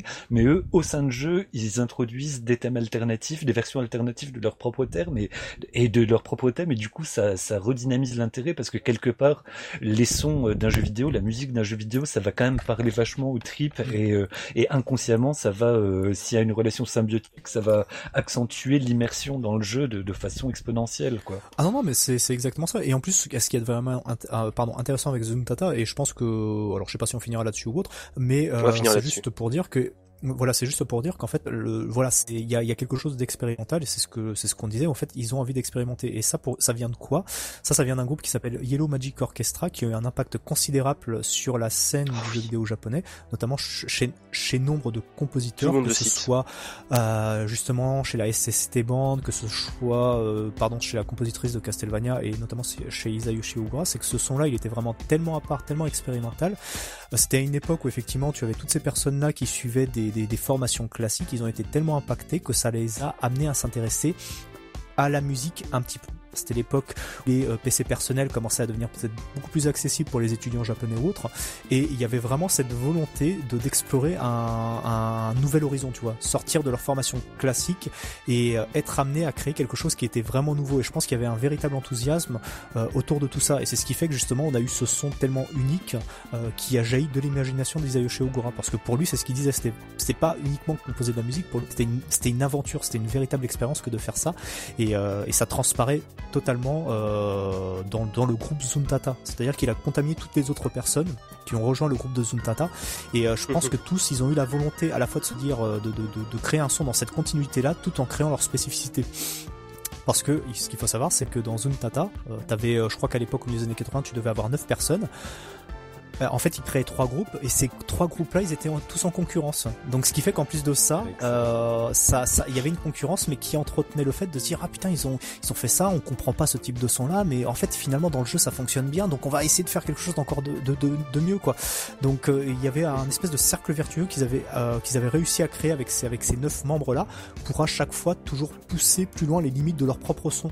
Euh, donc euh, voilà, c'est vraiment ce côté, on veut créer un son nouveau et, et, je pense qu'ils sont ils sont toujours dans cet esprit-là. Parce que c'est vrai que maintenant quand on regarde la, musique de jeux vidéo, elle se veut très orchestrale, elle se veut très hollywoodienne et même très wagnerienne quoi, genre ouais, très wagnerienne, euh, enfin grandiloquent quoi enfin, tu sais, j'ai l'impression de voir, euh, par exemple sur les sur sur sur, sur les bandes son actuelles, j'ai toujours l'impression de voir une espèce de, de, de, vieux clone dégueulasse de la BO de Batman Begins, tu vois, genre il faut que ça soit pompeux, il faut que ça fasse euh, hollywoodien. Euh, vous voyez, on a les moyens ou autres, alors que oui, c'est soit du tir larme, soit du soit, soit du, du, du, voilà, du sortez en violon. Attention, il y a un personnage qui vient de mourir, c'est tout autre.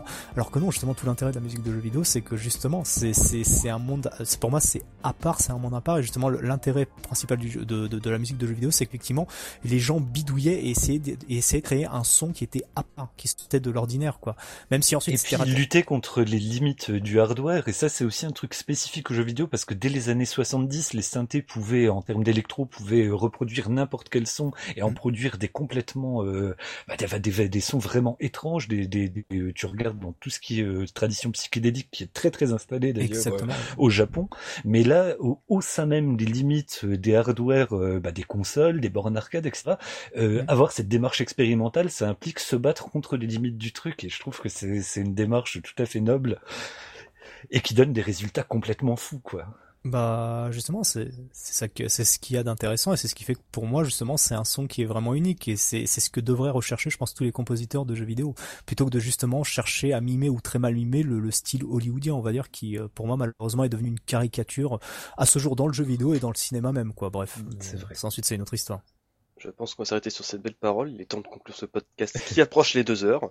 Ah, deux heures quand même. Je, pensais qu'on était à une heure et demie. Ah bah dis donc. Oh. Bah, c'est tant mieux, on avait des choses à dire. Et encore, on n'est pas rentré trop dans les détails. C'est vrai, c'est vrai. euh, bon, allez, il est temps de faire un petit peu de sponsoring.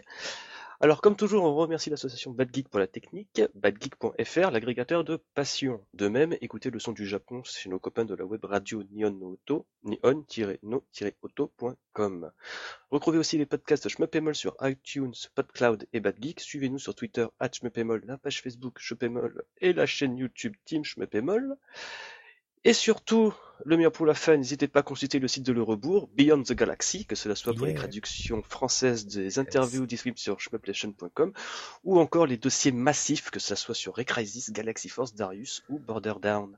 Et peut-être juste un dernier petit coup de pub. Alors bien évidemment, je ne sais pas quand est-ce que sera diffusé ce podcast, mais on rappelle que donc là, nous sommes le 7 mai 2017, euh, qui aura une session spéciale Taito qui se tiendra le week-end prochain. Donc euh, alors bien évidemment, ça sera diffusé peut-être après, mais j'invite bien les après, je pense. Oui, bien après, mais bon, j'invite les gens en tout cas euh, à consulter régulièrement aussi l'actualité euh, de Coin Legacy, vu qu'ils font beaucoup beaucoup de choses, des sessions spéciales ou autres, et que ça vaut vraiment la peine de se déplacer. Et c'est pas très loin de Paris, hein. c'est dans les c'est dans les alentours de Paris. Donc donc n'hésitez pas à les suivre et à faire un saut à la salle. C'est clair, soutien total. Et puis, euh, bah, tant, que j'y suis, je fais une petite pub aussi pour le Serpent Retro Gamer. Venez consulter régulièrement les pages, il y a du nouveau contenu littéralement tous les jours, et c'est vachement bien. On est bien. C'est pas du shmup. il y a du shmup. Il y, en a, il y en a. Et voilà, c'est vrai que faire une pub pour un contenu qui a 4 ans, c'est un peu la chose. bah écoute, c'est l'occasion jamais de les relire. Hein. On va essayer de les sortir en papier, histoire, histoire ah, voilà, qu'ils bah, atteignent la postérité. Là, tu t'engages à faire quelque chose, mec, fais gaffe. Hein. Ah, ça craint, je vais être obligé de changer de pays et d'identité encore une fois, euh, enfin bref, en attendant la prochaine fois, n'oubliez pas, mieux vaut bomber plutôt que crever. Crever. Ciao tout le monde. Ciao. Ciao.